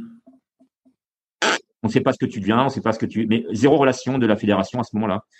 Et euh, jusqu'à ce que je sois contacté euh, par, par comment dire comment il s'appelle? Alors, j'ai plus son nom, qui s'occupait du suivi des sportifs de haut qui me demandait ce que je faisais. Et puis moi, à ce moment-là, je galérais au niveau professionnel, etc.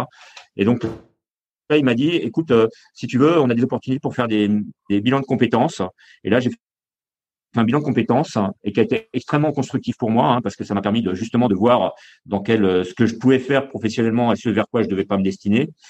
Et, euh, et puis là, j'ai décidé de partir aux Antilles, de faire un break de quitter euh, l'ambiance, euh, je dirais, au niveau, etc., et d'être conseiller technique fédéral pour la Ligue de Guadeloupe qui était en plein développement à ce moment-là euh, en Guadeloupe. Quoi. Et donc, je suis parti deux ans en Guadeloupe, 99-2000. Là. Je suis parti, je suis parti en Guadeloupe faire le métier de CTF. Ça, c'était fin, fin à la fin des années 90, quoi. Et donc, euh, je fais ça pendant deux ans et j'ai été recontacté. Alors, c'est une drôle d'histoire. Hein, j'ai été recontacté par Hervé Madoré, qui était mon DTN de l'époque, avec qui j'ai toujours des très bonnes relations avec Hervé. Hein. Il y a, il y a euh, voilà, c'est vrai que sur le coup, au moment des sélections de 96, c'est lui qui était DTN, c'est lui qui me dit, euh, bah non, qui, voilà, euh, et qui me donne pas plus de justification que ça. Donc j'étais remonté, hein, j'étais pas content. Mais après, voilà, c'est les choses se calment. Et, euh, et, et, et, donc, et donc, il me dit, mais pourquoi ça t'intéresse pas de, de, réintégrer la Fédé Lui, il était directeur de la préparation olympique, donc il avait un, très haut poste à responsabilité au sein de la préparation olympique euh, euh, au niveau français, quoi. Hein. C'était quelqu'un, c'est quelqu'un toujours très important. Et, euh, donc euh, Hervé me dit, euh, euh, bah écoute, contacte Antoine Guecci qui était DTN à l'époque, on va voir. Faudrait que pour tu intègres la Fédé en tant qu'entraîneur, je pense qu'il manque d'entraîneurs, etc., etc. Et donc moi en 2000, je contacte Antoine je vais au salon nautique, on a une discussion, etc. Et puis, euh, et puis je prépare le concours de prof de sport parce qu'il me dit, de toute façon, pour être entraîneur, faut être prof de sport. Je dis, OK, d'accord, mais moi, il y a le bel de règle, tu peux pas toucher un stylo, une plume et que je, suis parti dans autre chose. Donc, euh, ça va pas être simple. Il me dit, ben non, mais tu vas voir, de toute façon, nous, on va t'accompagner, tu contactes telle personne, telle personne. Et là, c'est le fonctionnement de la fédération hein, qui, a, été vraiment, euh, euh voilà, avec le, système des réseaux hein, pour, l'accompagnement des, des, gens en préparation.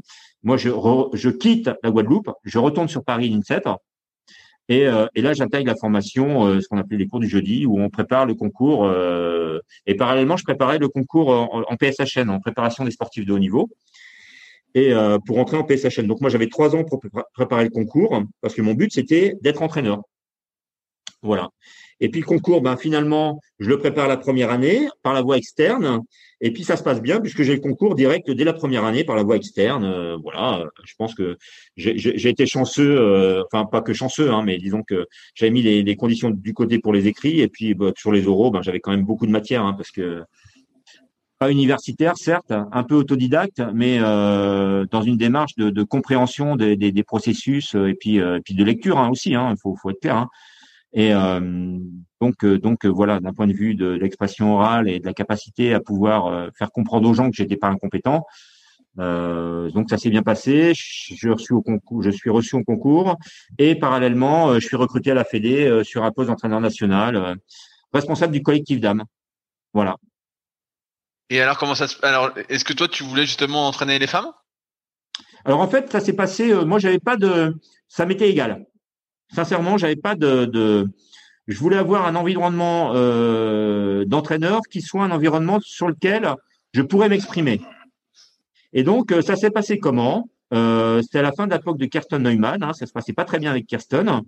Et donc, euh, on est. Moi, j'étais pas prof de sport officiellement. Hein, C'était réunion en août à. Donc moi, été. j'ai été guide de raft aussi pendant longtemps. donc l'été, à partir du moment où j'ai arrêté de faire du bateau, hein, 96, je suis plus sélectionné au jeu, ben écoute, euh, j'étais BE, machin, etc. Donc je vais faire guide de raft sur l'Ubaï. Donc j'ai été guide de raft de 96 à 2000. Tous les ans, j'allais passer une saison de raft euh, à m'éclater en eau vive, à déplacer des gens sur des rivières très sympathiques, sur, sur l'Ubaï, le Guil, etc. Et, euh, et, euh, et donc, et donc, euh, et donc, et donc, et j'en suis où? Et donc, ouais, j'étais sur l'Uba et je m'en vais euh, à Belsin. Ils étaient en stage à Belsin, dans les Alpes, hein, pas très loin de, d'Annecy là-bas, pas d'Annecy de Chambéry. Et euh, et, et, donc, et là, ils disent, ben voilà, l'année prochaine, on commence à préparer l'année. vous voulez faire quoi? Donc, Albert Pernet, qui était un entraîneur, dit, ben moi, je vais être entraîneur des kayakums. De toute façon, tu es déjà entraîneur des kayakums, donc moi, j'étais le petit dernier qui arrivait. Hein. Euh, Fred Loyer, bah moi je veux m'entraîner des canoës parce que je, continue à entraîner les canoës, donc euh, moi je continue. Didier Oyer, bah moi je veux bien entraîner euh, les jeunes, les, U23 et les canoës U23, ok. Et euh, José Ruiz, ben José Ruiz, ben toi tu t'occupes des juniors, tu seras le head coach des juniors. Il y avait qui encore? Il y avait ben, à cette époque-là, Vonx était pas là encore, Chauveau. Yves Chauveau était pas là. Euh, et puis, bah, moi, on me dit, bah, moi, euh, les filles, bah, je veux bien les filles. Moi, ça me dérange, j'aime bien. Euh, ouais, les filles, c'est un bon, c'est un, un, bon challenge, c'est un bon défi. Euh, et puis, on va pouvoir monter un vrai, projet. Moi, ce que je voulais, c'est monter un projet avec les filles. Et donc, je récupère le collectif d'âme en, en, 2000. Euh, donc, qu'est-ce que je vais avoir hein? Pour moi, c'était déjà faire un, contextualiser euh, les dames. Je les connaissais hein, parce que euh, il y avait Sabine Sabinola, il y avait des, des, filles comme ça, il y avait Bernadette Bréjon, il y avait Isabelle Boulogne qui était athlète encore, il y avait Cécile Bonnefoy, il y avait comment elle s'appelle Enfin, j'ai perdu les noms, mais enfin bref, il y avait des, athlètes qui étaient quand même d'une autre génération, qui étaient en, plutôt en fin de carrière, hein, qui étaient bonnes encore, hein, mais plutôt en fin de carrière. Et moi, mon objectif, c'était Athènes 2004, Pékin 2008. Et, euh, et, donc, ben, je vais voir ce qu'il y a et euh, je, je, constitue un collectif et puis je leur, je, je, je, leur dis clairement aux filles, voilà, les règles, ça va être ça.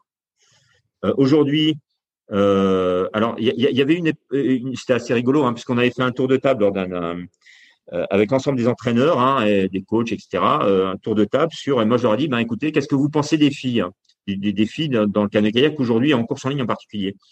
Et, et, et, et j'avais eu des retours qui étaient que des retours négatifs. Hein. Ouais, elles sont pas ci, elles sont pas ça, elles sont pas musclées, elles sont pas agressives, elles font. En gros, c'était. Euh, et je dis ben ok, d'accord. Donc vous avez le droit de penser ce que vous voulez, c'est peut-être et c'est peut-être vrai. Euh, mais moi je pense que si les filles elles se perçoivent comme ça dans cet environnement-là, euh, elles ne pourront jamais, jamais, jamais évoluer, jamais progresser parce qu'elles ont une perception de, de, de l'environnement qui est un environnement très masculin un environnement négatif. Donc pour moi, la première étape, c'était construire un collectif et changer ce climat, redonner de la confiance aux filles dans leur projet. Et euh, donc moi, le premier défi, ça a été ça. Et euh, donc constitution du collectif, j'ai dit au collectif kayak, collectif équipe de France, toutes les actions, on va pas les faire avec vous. On les fera avec vous quand les filles auront réellement constitué un collectif et qu'elles seront réellement en confiance par rapport à la manière dont les hommes les perçoivent. Et, euh, et, donc on a commencé, euh, voilà, euh, j'ai fait un peu du le bas, hein, clairement, hein, voilà. Et alors le collectif large avec des filles qui étaient, je savais très bien que ça allait pas aller très loin parce que ils, qualitativement c'est c'est manquait de, de, de, qualité ou parce qu'ils avaient déjà 10 ans dans le monde du haut niveau et que ça avait jamais cristallisé parce que même dans des, des conditions top, ben voilà, ça n'évoluait pas quoi. Il y avait pas de perspective d'évolution d'un point de vue sportif. J'ai construit un projet avec elle qui partait de, de en gros euh, sortie junior début senior euh, pour euh, avec l'objectif 2004-2008 quoi. Avec un collectif plutôt avec composé de gens qui avaient pas mal de bouteilles donc un peu moins de bouteilles et des, des, des, jeunes donc moi j'ai établi avec elle un certain nombre de règles de fonctionnement hein, par rapport je leur ai expliqué quel était le projet l'ambition le but qu'est-ce qu'on allait mettre en place qu'est-ce que voilà et, et comment nous allions fonctionner et euh, je leur ai dit qu'elle serait pas avec les garçons tant que le collectif serait pas à un niveau suffisant, au moins pour les actions d'entraînement et enfin de, et, puis ben, le collectif compétition, voilà, on ferait une unité complète, mais que euh, de toute façon les garçons euh, souvent il n'y avait pas de filles parce que euh, elles étaient pas sélectionnées parce que pas suffisamment bonnes. Donc là de toute façon on avait constitué ce, ce collectif comme ça. Et donc moi j'ai bien priorisé hein, toujours sur mes piliers. Hein, voilà, ce qui, ce qui nous intéresse, c'est d'avoir pour vous, c'est d'avoir des résultats, de, de, de, vous exprimer en compétition, que vous soyez aux avant-postes, aller gagner des courses, etc., etc., sur le plan international. Et, euh, et que pour y aller, ben, on allait euh, voilà, mettre en place des actions de stage, type euh, commando collectif large, et qu'on allait travailler principalement l'équipage, euh, de monoplace pour densifier la musculation. Voilà, relever le standard, euh, le standard de l'entraînement et euh, euh, tout du moins par rapport à ce que j'apposais vis-à-vis des filles. Parce que toutes les filles, il faut bien comprendre que toutes les filles étaient déjà en structure.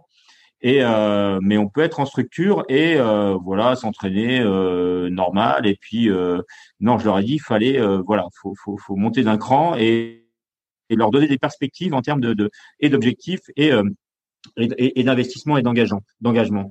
Moi, je leur ai dit que voilà, euh, de toute façon, je suis, je suis quelqu'un de, d'asexué. C'est pas la peine euh, sur sur la nature des relations euh, sociales qu'on peut avoir. Il n'y a pas personne n'est privilégié, etc., etc. Parallèlement, j'ai, contacté les, les, les, responsables des clubs, etc. J'ai, tenté de créer du lien. Alors, plus ou moins euh, facilement. Euh, voilà, parce qu'il y a toujours, euh, quand on commence à, s'intéresser aux filles, il y a toujours un peu de protectionnisme de certains coachs, etc. Je leur ai expliqué la démarche, ce que je venais faire, etc. De toute façon, ils seraient au courant de tout, mais que par moment, ils pourraient être confrontés au fait que leur, euh, leur fille, les filles, voilà, leurs filles soient pas sélectionnées pour des raisons X Y. Mais de toute façon, ils seraient prévenus. Donc voilà, ça a plutôt bien fonctionné, je pense. Première année où on a un équipage qui est alors je leur ai dit, hein, l'objectif c'est pas d'emmener tout le monde au pas du monde ou donc l'effectif s'est réduit au fur et à mesure, je dirais. Euh, pour avoir seulement deux filles au cheval du monde à Poznan en, en, 2001, ce qui a marqué un coup quand même pour beaucoup de filles, parce que beaucoup de filles pensaient qu'elles iraient au cheval du monde parce qu'elles faisaient partie des meilleures. Je dis non, non, c'est les toutes meilleures. Voilà, le standard, il est là, et moi, je, je m'attache, voilà, j'attacherai l'importance à ça, quoi. Et effectivement, vos, vos responsables de club, ça peut-être pas leur plaire, etc., ce qui est normal, mais on n'est pas là pour, euh, juste pour participer à une compétition. On peut apprendre en compétition. Mais euh, faut pas désapprendre. Quand je dis apprendre, c'est euh, qu'on s'enrichit d'un résultat moyen et, euh, et, que ça donne envie de continuer, d'aller chercher plus haut. Mais euh, quand on fait une compétition où on fait avant-dernier de sa série et que en gros on se fait sortir ou qu'on fait avant-dernier de sa série pour aller dans une demi-finale où on va faire dernier, je pense que c'est pas très intéressant. C'est mon point de vue. On n'apprend pas grand-chose, ce que je veux dire. Il faut bien des gens à ce, niveau-là, mais on n'apprend pas grand-chose. Donc euh, ça peut arriver euh, dans les dans les petites catégories, mais euh, mais pas, pas pas pour vous quoi, pas quand on ambitionne d'être médaillé au jeu ou voilà. Donc donc deux filles au cheval du monde et l'année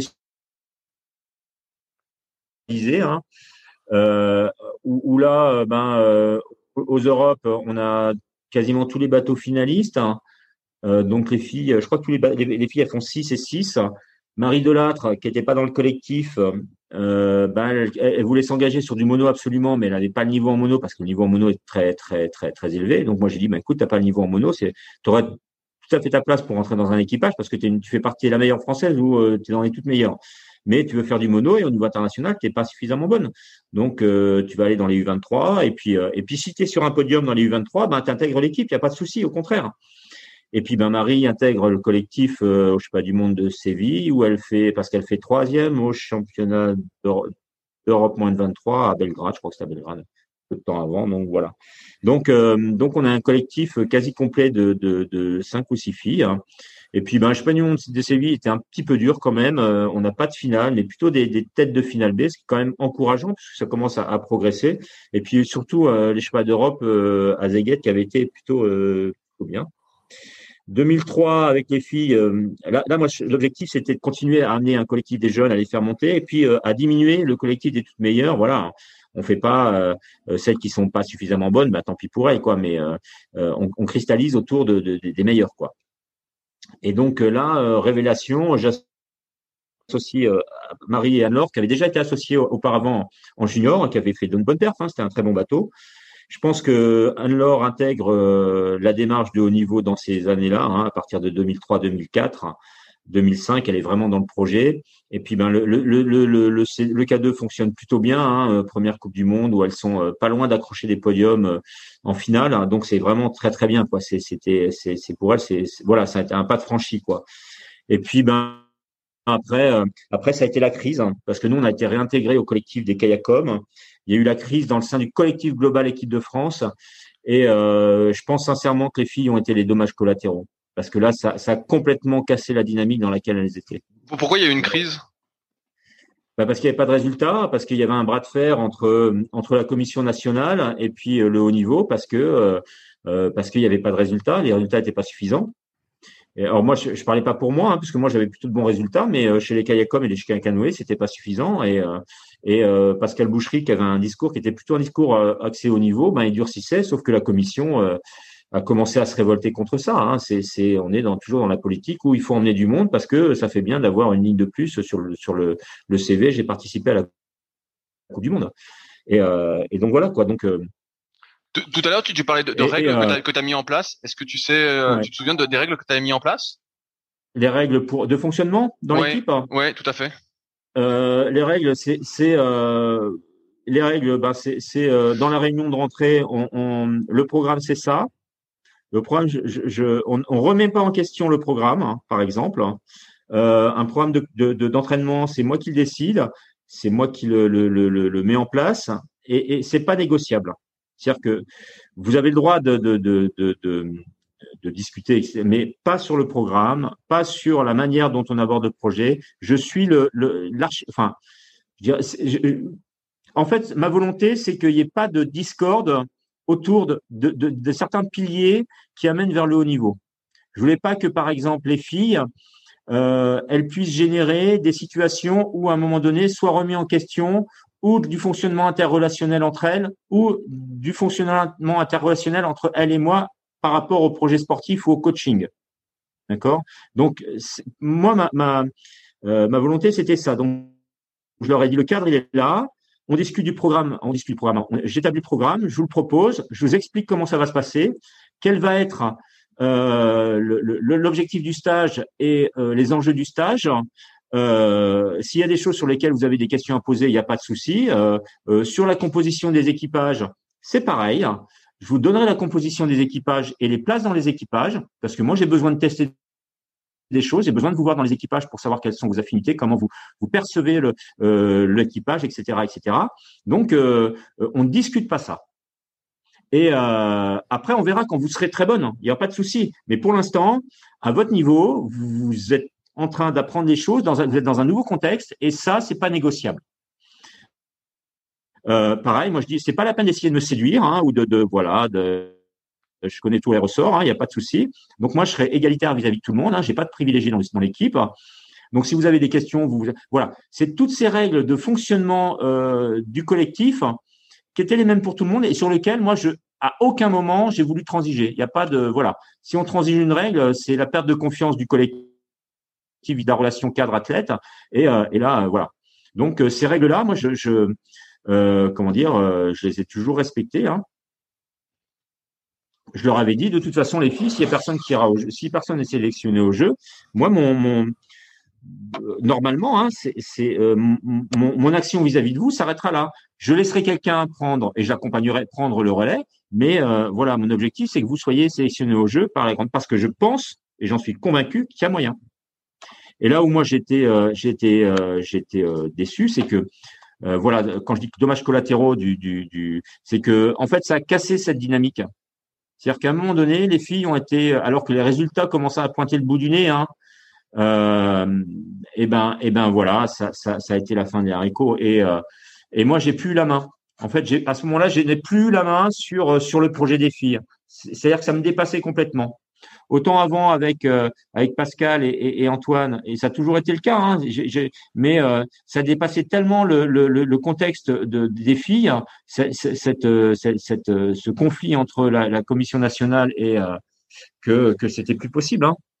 enfin, certains peut-être dans l'histoire se souviendront, je sais pas, de France, de, de Boulogne-sur-Mer où voilà, ça a été extrêmement difficile. Moi, j'y étais pas, on était en stage à ce moment-là, mais on m'a dit c'est pas possible, quoi. Hein, c'est Et, euh, et pour te dire, hein, le, le, le, alors je sais pas si ça doit être dit parce que ça, si tu veux, ça requestionne des gens qui sont en activité aujourd'hui encore, qui sont à des postes placés. Donc euh, voilà, je te le dis comme ça. Mais euh, c'est par exemple Saint-Laurent-Blangy, euh, Olivier Ball le club de Saint-Laurent voulait a mis, a mis la pression pour que Marie court le K1.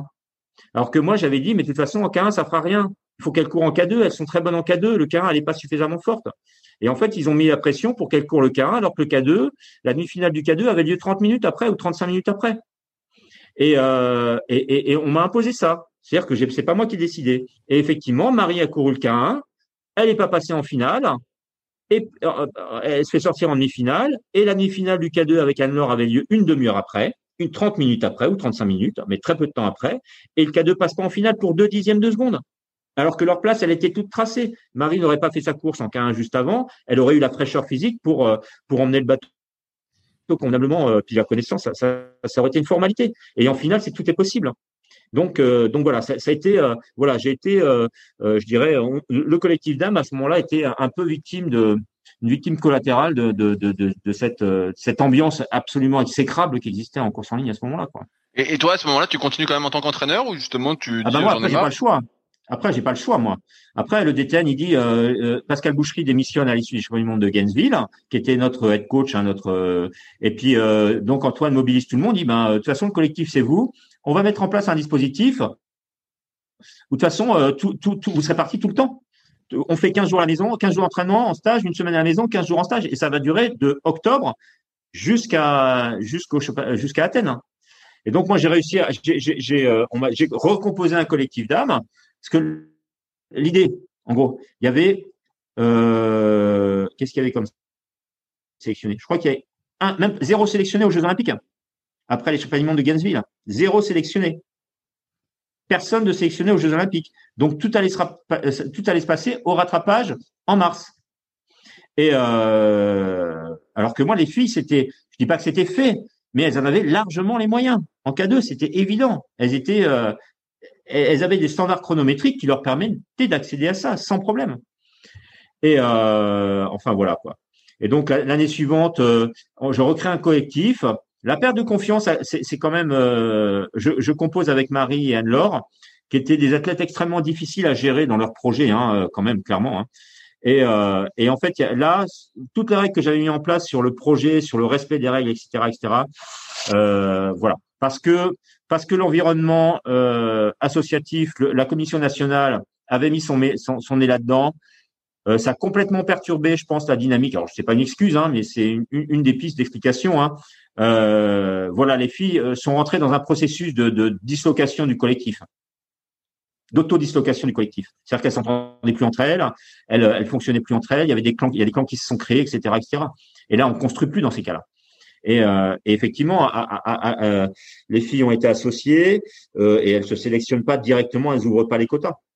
Et moi, je, je, fais une réunion avec elles en, en 2004, hein, après, après, à l'issue des, des, de, de Poznan, où je leur dis, ben, écoutez les filles, voilà, voilà où on en est aujourd'hui. Euh, on, a mis le projet en place. Je vous ai présenté le projet en début 2000-2001. Je vous ai à chaque fois rappelé ce qu'était le projet. Eh ben, écoutez, le projet, euh, pour l'instant, je fais pas un bilan de pourquoi le projet n'a pas été jusqu'au bout, mais moi, je vais tenir mes engagements. Je dis, mon travail avec vous a été un travail qui était extrêmement positif, extrêmement enrichissant.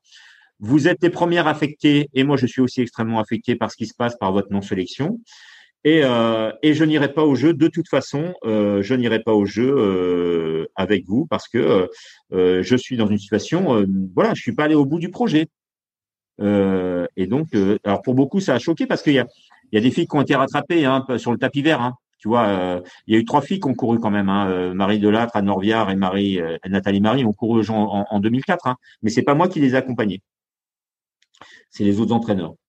Donc voilà. Donc moi, j'étais au bout de la démarche. J'ai respecté le projet, mes engagements et, et, et fidèle. Tu vois, autrement, c'est voilà, on va, on va au bout, on va jusqu'au bout, quoi respecter, respecter ce qu'on a décidé de faire ensemble, respecter le projet. Et, euh, et donc voilà. Après, j'ai continué jusqu'en 2008. C'est euh, euh, donc les filles étaient bonnes hein, quand même. Hein. voilà. C'est, c'est, c'est et, et, en 2008, ben ça a commencé à vraiment bien marcher pour Nathalie Marie et pas Nathalie Marie, Marie Delatte à Norvia. Elles ont commencé à être médaillées, à faire des podiums, etc., etc. Moi, je me suis plutôt occupé des dames, de quelques kayakums, des canoës. J'ai accompagné Mathieu Goubel jusqu'en 2008, où là, il fait une année exceptionnelle, hein, puisqu'il est fait quatrième au jeu, donc à, à, quelques dixièmes du podium, et, et il fait les champions d'Europe cette année-là. Donc voilà, il fait quand même une très très bonne année. Hein.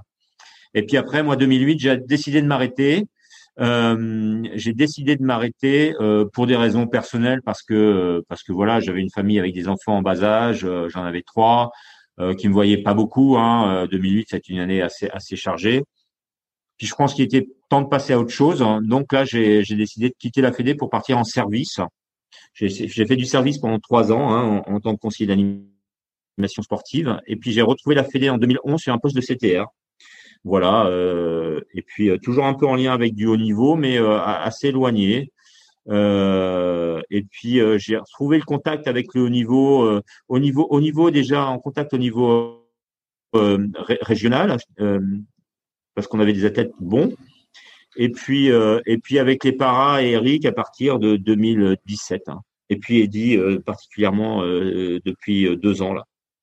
En, fait, quoi qu'il se passe, tu reviens toujours euh, au kayak ou au canoë? Bah ouais, moi c'est, bah disons que c'est, je pense que ouais, j'ai quand même la fibre euh, euh, de vouloir, enfin, j'essaie d'apporter des réponses à des problématiques que rencontrent les athlètes dans leurs projets. Tu vois, c'est-à-dire que j'ai pas la science infuse, j'ai pas, mais j'ai quand même, tu vois, on a été long, hein, mais euh, voilà, j'ai quand même de, l'expérience. Euh, et puis comme on dit, hein, euh, c'est des, compétences en action, des savoir-faire. Hein, L'expérience, c'est des, des, savoirs en action. Hein, la compétence, c'est des savoirs en action. Hein. Et ça, moi, je, voilà, le, la situation de haute compétition, je l'ai traversée plein de fois hein, en tant qu'athlète, hein, au pas du monde, etc., avec des démarches très très singulières. Euh, Euh, le, le, celle d'entraînement vraiment enrichi cette période où été entraîneur euh, plein temps euh, euh, et dans, ces deux phases qui ont été 2000-2004 et 2004-2008 hein, avec François During et JP Crochet et puis surtout Christophe Rouffet hein, on a mis en place un, fonctionnement qui a, été extrêmement productif hein. et puis l'héritage aussi l'héritage de la génération 2008-2015 là qui a été aussi avec des athlètes qui ont été formés avant en 2000-2004 donc euh, voilà, il ne faut pas tout jeter en disant et pas essayer de réinventer l'eau tiède parce qu'elle a déjà été inventée à un moment donné. Moi, ça me fait doucement sourire quand on voit ça avec du recul et de l'expérience. Mais euh, ce qui est difficile, c'est de revoir les, les erreurs arrivées, se répéter tout le temps. Ça, c'est difficile.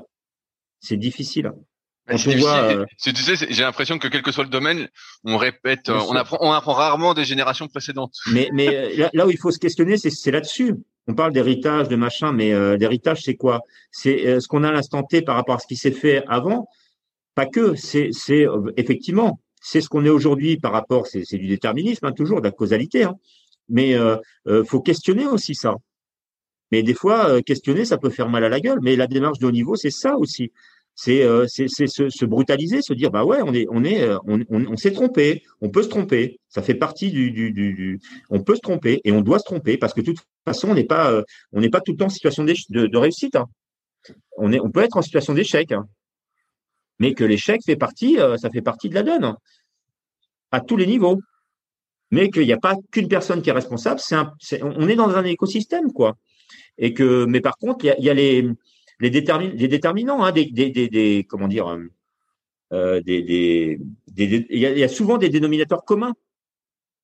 Et puis il y a des fois, ben, on se retrouve avec des situations où on voit des projets qui sont mis en place, mais on se dit, mais alors, des fois on se dit, ok, ça peut être, euh, on n'a jamais croisé ça d'une manière ou d'une autre, ou par expérience parce qu'on l'a vécu, ou de l'extérieur parce qu'on voit que ça se fait ailleurs. Et puis on voit des, choses qui se mettent en place et, on voit à quel point ça peut altérer ou générer quelque chose de négatif dans un, processus euh, de, haut niveau. Et, euh, moi, des fois, je suis en face de ça, je me dis, mais j'essaie de trouver, alors j'ai peut-être pas l'équipement intellectuel, pour trouver comment ça peut marcher. Et puis je me dis, ben, j'ai pas la solution. Alors, est-ce que ça va mal marcher? Je me dis, pour moi personnellement, je pense d'un point de vue très subjectif que ça va pas marcher, mais je peux me tromper c'est facile de dire ça. Hein. C'est, je me mets une porte de sortie en me disant, bah voilà, je peux me tromper et, euh, et je vais m'enrichir de ça parce qu'effectivement. Mais euh, quand on a la conviction profonde que ça va pas marcher pour telle raison, telle raison, telle raison, telle raison, et qu'effectivement ça marche pas, on dit bah ouais bah ok, ça marche pas. Est-ce que est-ce que tu peux préciser par exemple pourquoi ça ne marche pas actuellement? Ou est-ce que c'est un peu trop Non, mais c'est c'est euh... parce que moi moi j'ai l'impression que justement les, les Paralympiques ça marche plutôt bien. Tu eh vois, euh, les Paralympiques, ça, ça a bien marché. Euh, ah, même, si, même si Eddie est déçu de sa sixième place, et qui, explique, finalement, moi, qui suis extérieur, qui vois tout ça, je me dis, les paras, ça, ça marche super bien. Ouais, mais qu'est-ce qu'ils ont fait les paras? Ils ont, ils ont pas fait de bruit, hein. On les a laissés tranquilles les paras. Eric, il a fait son petit bonhomme de chemin en disant je fais ça, je fais ça, je fais ça.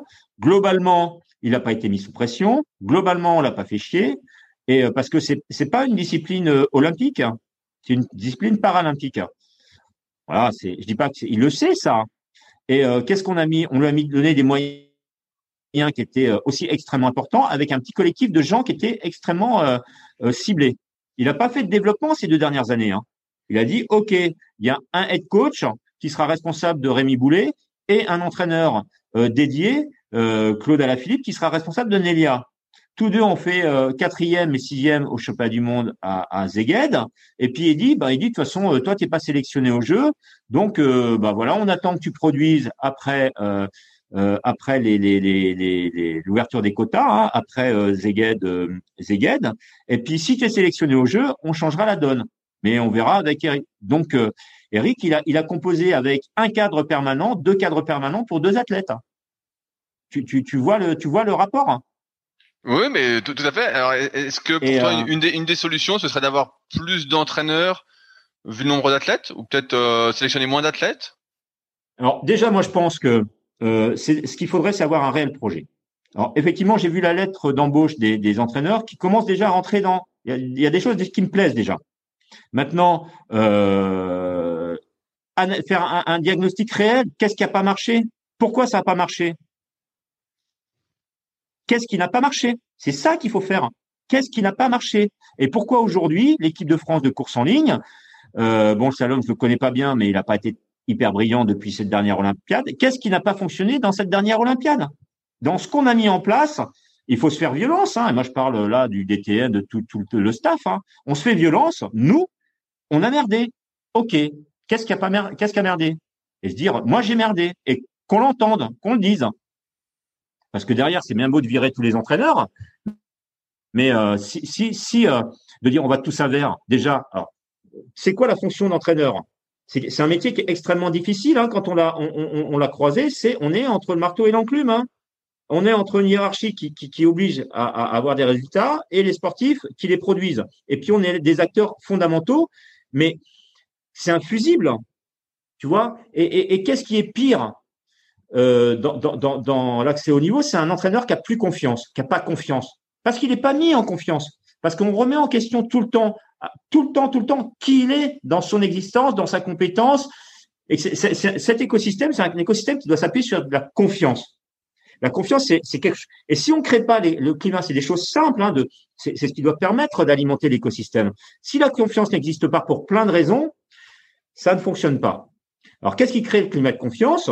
Eh ben c'est euh, quand chacun arrive à exprimer qui il est dans un contexte professionnel, dans un cadre bien précis, et, euh, et que cette projection elle puisse se faire, qu'ils aient une possibilité de projection.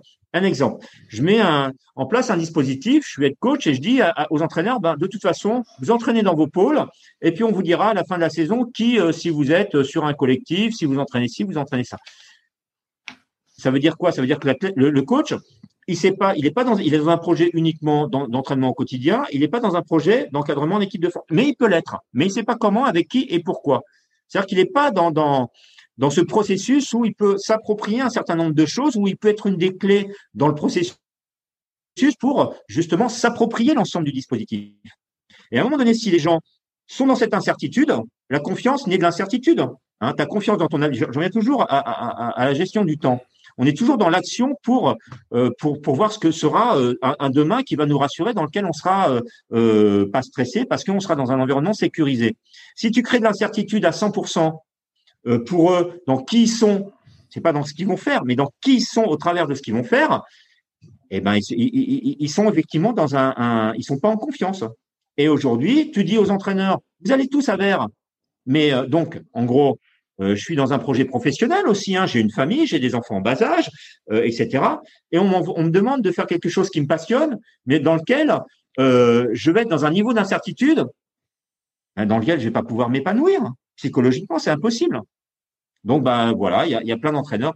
Au lieu de, de, effectivement de, ok, vous venez, mais vous allez faire ça, vous allez faire ça, ça, ça, et on y va, et, on va auto-alimenter cet écosystème d'entraîneurs pour créer une vraie équipe, hein, une vraie équipe. Aujourd'hui, ben, Eric, il a fait une vraie équipe de France paracanoë, avec très peu de monde, mais il a fait une vraie équipe de France de paracanoë, y compris avec moi, hein, parce que peut-être que c'est pas le DTN, c'est que moi depuis deux ans, je travaille avec Eric et Eddie.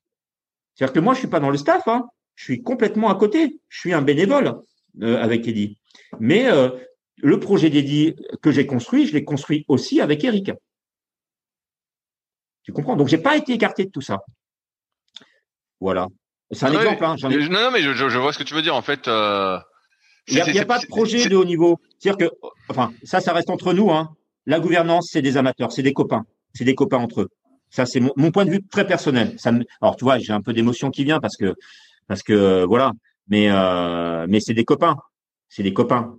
Je veux dire, euh, voilà, c'est, toujours les mêmes que tu vois, euh, mais euh, euh, voilà, c'est, c'est, c'est au lieu de faire du ménage dans les entraîneurs, parce qu'il y a des très bons entraîneurs, bien évidemment. là, on remet tout à plat, mais par contre, la tête, on, surtout, on la bouge pas, quoi. Alors, c'est la tête qui décide de la manière dont ça s'est passé là depuis quatre ans. C'est, c'est, c'est la, la, la Enfin, faut bien comprendre quand même. Là, je vais, être brutal. Ça fait 45 ans qu'il n'y a pas eu une médaille aux Jeux Olympiques en canoë-kayak. 45 ans. 45 ans, c'était quand? C'était euh, euh, Montréal 76. Et ouais, autre, depuis Montréal 76, il y a toujours une médaille en canoë-kayak. Et si tu remontes bien l'historique depuis cette Olympiade, fais le constat. On a eu, on a eu effectivement en 2019 les prémices. Mais depuis 2019, la course en ligne s'est complètement effondrée. Complètement effondrée. Alors, est-ce que c'était, euh, voilà, euh, le slalom, euh, ben pas de médaille. Alors des fois on peut se dire ça peut arriver, c'est pas passé loin. la petite machin ancien, elle fait quatrième, mais bon, on s'aperçoit quand même que le slalom a quand même extrêmement évolué, hein, et qu'aujourd'hui, ben, la France, elle est, il suffit de regarder les stats. Hein. C'est quoi les stats? Donc ça, ça, ça trahit pas les stats. Hein. Et euh, aujourd'hui, on a reculé considérablement dans le classement mondial euh, en termes d'activité. De, euh. voilà, donc aujourd'hui, on n'a plus en capacité de produire des médailles aux Jeux Olympiques. Ça, c'est sûr. Déjà, il faut en produire au championnat du monde. La règle numéro un. Et puis continuer sur ces dynamiques. Et puis derrière, continuer à, à, à là, je fais du discours de head coach, hein, et continuer à alimenter derrière. Il y a eu un abandon total, un abandon total des, des, des jeunes en course en ligne depuis depuis huit ans là, depuis cinq, six ans, sept ans. On s'occupe plus des jeunes. On se dit, ben, on essaie de trouver un jeune et on va le mettre avec les très bons. Avant même qu'il ait fait tout son apprentissage, avant, même qu'il ait progressé, tu vois, qu'il se soit construit euh, progressivement.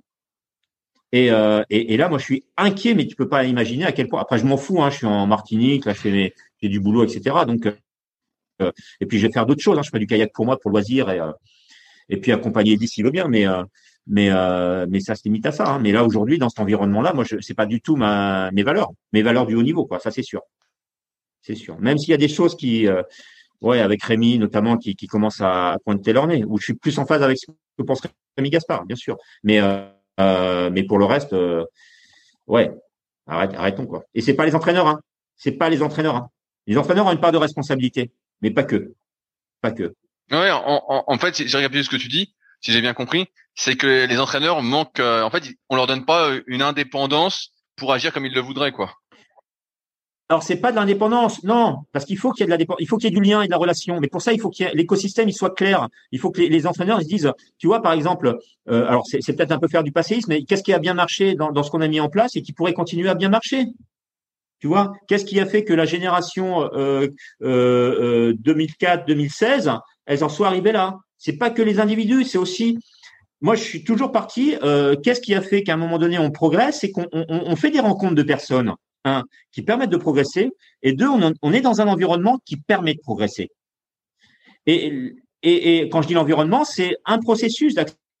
Tu vois, quand le bail dit, moi, j'ouvre pour des jeunes, mais il faut performer pour le 10 000, etc. Et je vais constituer mon équipe avec, et que lui, moi, mon euh, Daniel Aubert, avec qui j'ai couru à Duisbourg en 87, Alors lui, ça a été le, mais on l'a oublié ce mec-là, peu importe. Mais ça a été le formateur de Joël Bétain qui a été médaillé en, en, en 88, le formateur en termes de C2 d'Olivier Boivin qui a été médaillé en 92. Ça a été le formateur de plein d'autres jeunes qui ont fait des podiums et des médailles après. Euh, alors c'était un excellent équipier, mais un, un titre individuel n'était pas suffisamment bon. Tu vois? C'est un exemple. Alors, je dis pas qu'on doit faire comme ça pour tout, mais au moins, l'entraîneur, il a eu cette intelligence-là de dire, OK, lui, il est bon là-dedans et je vais pas le mettre de côté tout de suite parce qu'il a son intérêt. Et il va servir, il va servir l'ensemble.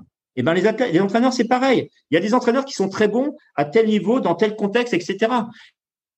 Et le chef d'orchestre, il est là pour dire, eh ben ouais, ben, euh, le troisième violon, il est aussi important. Si tu enlèves le troisième violon, ça merde. Mais c'est le troisième violon. Et c'est pas, euh, euh c'est pas le, le, le euh, dans un concerto, le piano par exemple, qui est l'instrument principal et l'orchestre qui, qui, qui, accompagne le piano. Tu vois ce que je veux dire?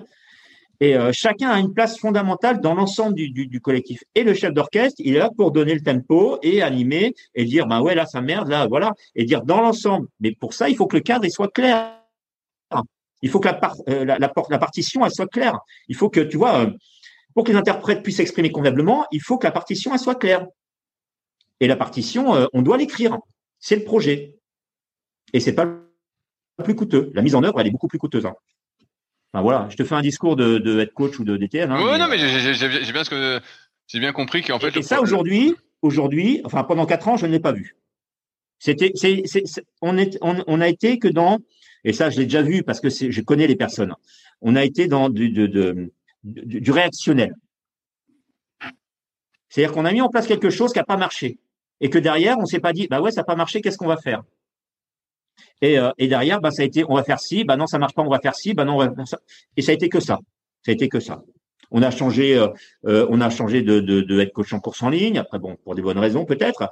Euh, on a changé de head coach en salon en cours de route. Ça s'est construit, ça s'est détruit, ça s'est reconstruit, ça s'est détruit. Moi, a priori, je crois que Vincent Redon n'est plus dans le collectif alors qu'on lui a dit qu'il serait peut-être coach avant. Enfin, tu vois, c'est les entraîneurs qui, qui, qui, ont déménagé à Paris depuis deux ans, qui ont acheté des biens. On leur dit, bah non, finalement, vous êtes plus là, vous retournez, je sais pas où d'ailleurs. Enfin, tu vois, c'est c'est le chaos complet. Et comment tu construis à partir du chaos? Ou tu détruis tout parce que tu as un réel, une, réelle envie de projet, ou alors, bah, effectivement, tu crées du chaos. Euh, je sais pas pourquoi d'ailleurs. Enfin, moi, je n'ai pas tous les tous les éléments, hein, tous les codes aussi. Hein, il y a un peu d'émotion, mais sur ce que j'ai vu sur jusque là, là, ah bah ouais. Et regarde ce qu'a mis Eric en place. Deux entraîneurs, deux athlètes. Ça coûte cher, hein. Oui, mais voilà, c'est la question que j'allais te poser. Est-ce qu'il y a le budget pour faire pareil euh... Mais au bout du compte, c'est le principe. Euh, moi, j'ai un principe. C'est, enfin, c'est, euh, je sais pas si tu as fait un peu de physique quand tu étais plus jeune, mais le principe d'entropie. Je vais, je vais donner un, exemple pour illustrer. Tu as une chute d'eau. En gros, tu as de l'énergie potentielle, c'est le, le, barrage, tu vois, c'est la chute d'eau. Tu vois, une chute d'eau. Donc l'eau, elle tombe dans sa chute. En gros, euh, l'eau en haut de ta chute, c'est l'athlète, tu vois, et le bas de la chute, c'est l'énergie qu'il doit produire quand il est arrivé dans, en, en, euh, en, haut niveau. Et euh, la gravité, c'est ce qui va, euh, c'est en gros l'engagement du sportif, c'est sa motivation, c'est tout, tout le processus qui va mettre en, place. C'est la gravité qui permet de capter cette énergie potentielle. Hein, euh, en c'est de l'énergie potentielle. Maintenant, si tu mets une chute d'eau basique, une chute d'eau comme une cascade, et eh ben la chute d'eau, elle se transforme en plein de petites gouttelettes. D'accord? Donc cette énergie que tu as à la base potentielle, euh, eh ben, elle se, elle se transforme en plein de petites gouttelettes qui vont elles-mêmes redonner de l'énergie de frottement à l'air qui l'entoure. Et au final, l'énergie que tu auras en bas, eh ben, ça sera la somme de toute l'énergie de toutes les petites gouttelettes, moins celles qu'elles ont euh, essaimées euh, par frottement euh, en, en, en s'explosant en petites gouttelettes. Hein. Le meilleur moyen pour avoir le maximum d'énergie, c'est de mettre ce que font hein, tous les hydro, euh, ceux qui font des barrages hydrauliques, hein, c'est de canaliser la chute d'eau dans un tuyau, de mettre un cadre et dire ben voilà, on crée pas des gouttelettes, mais toute l'énergie potentielle elle est canalisée dans un tuyau pour justement éviter toute cette, fragmentation de petites gouttelettes. C'est ça l'entropie.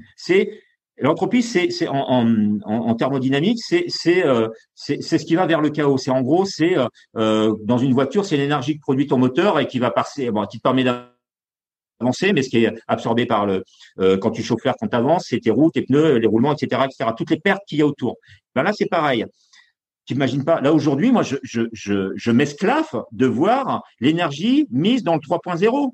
Ah ben c'est sûr que là, euh, là par contre, il y a de la perf hein. À tous les niveaux. Hein. La communication qui est mise autour de ce qu'on réussit pas, c'est pas mal.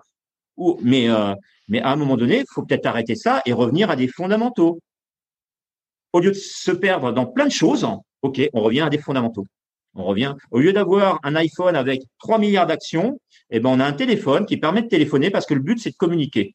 Juste ça, tu vois. C'est une image, hein. Et euh, je suis pas, je suis pas un iPhone ou un téléphone portable, c'est très bien, ça rend plein de services. Mais si tu veux, à un moment donné, quand on, il s'agit de faire du haut niveau, eh ben, on, on, se recentre là-dessus et mettre tout le monde dans un cadre dans lequel euh, chacun va s'y retrouver.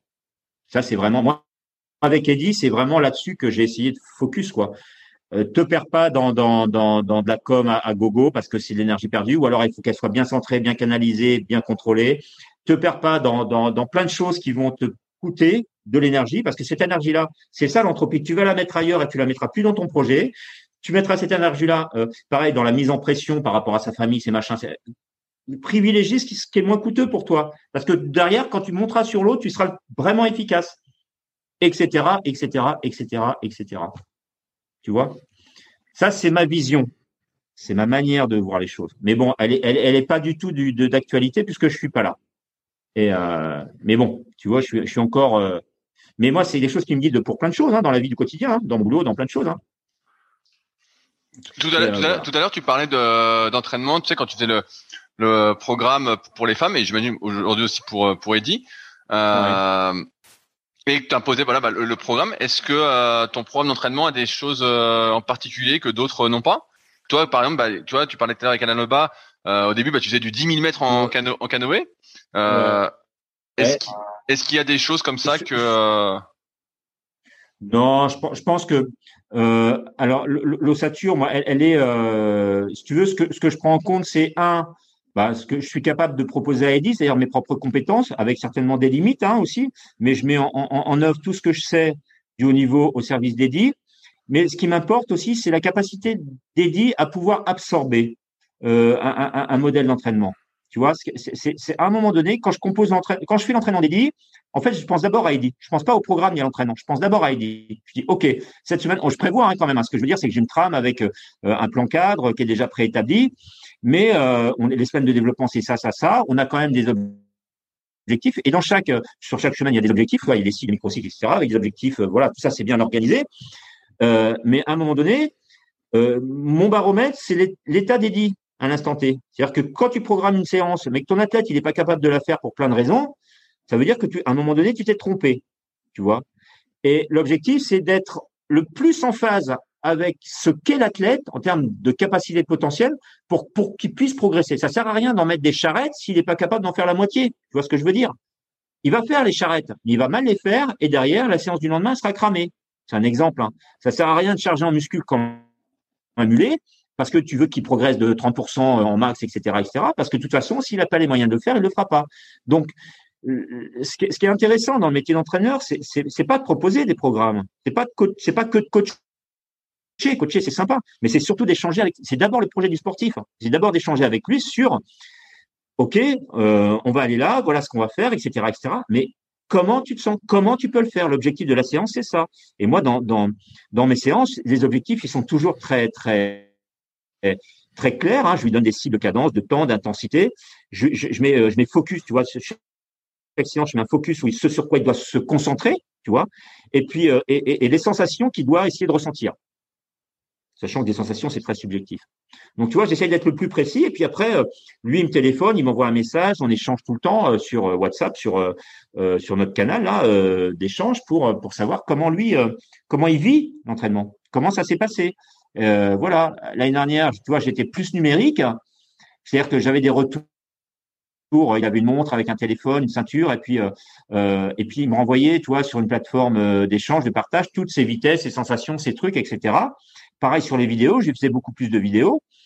Et puis cette année, j'en ai vu la limite de ça. Donc là, aujourd'hui, j'ai fait très peu de vidéos, quelques analyses, quelques retours, et euh, et puis j'ai pas fait, j'ai pas emmerdé sur les cadences, les machins, parce que j'ai voulu qu'il se centre sur lui et plus sur l'objet. Tu vois, plus sur l'objet montre ou sur l'objet enfin, rationnel qui est le, la montre ou les vitesses. Tu vois.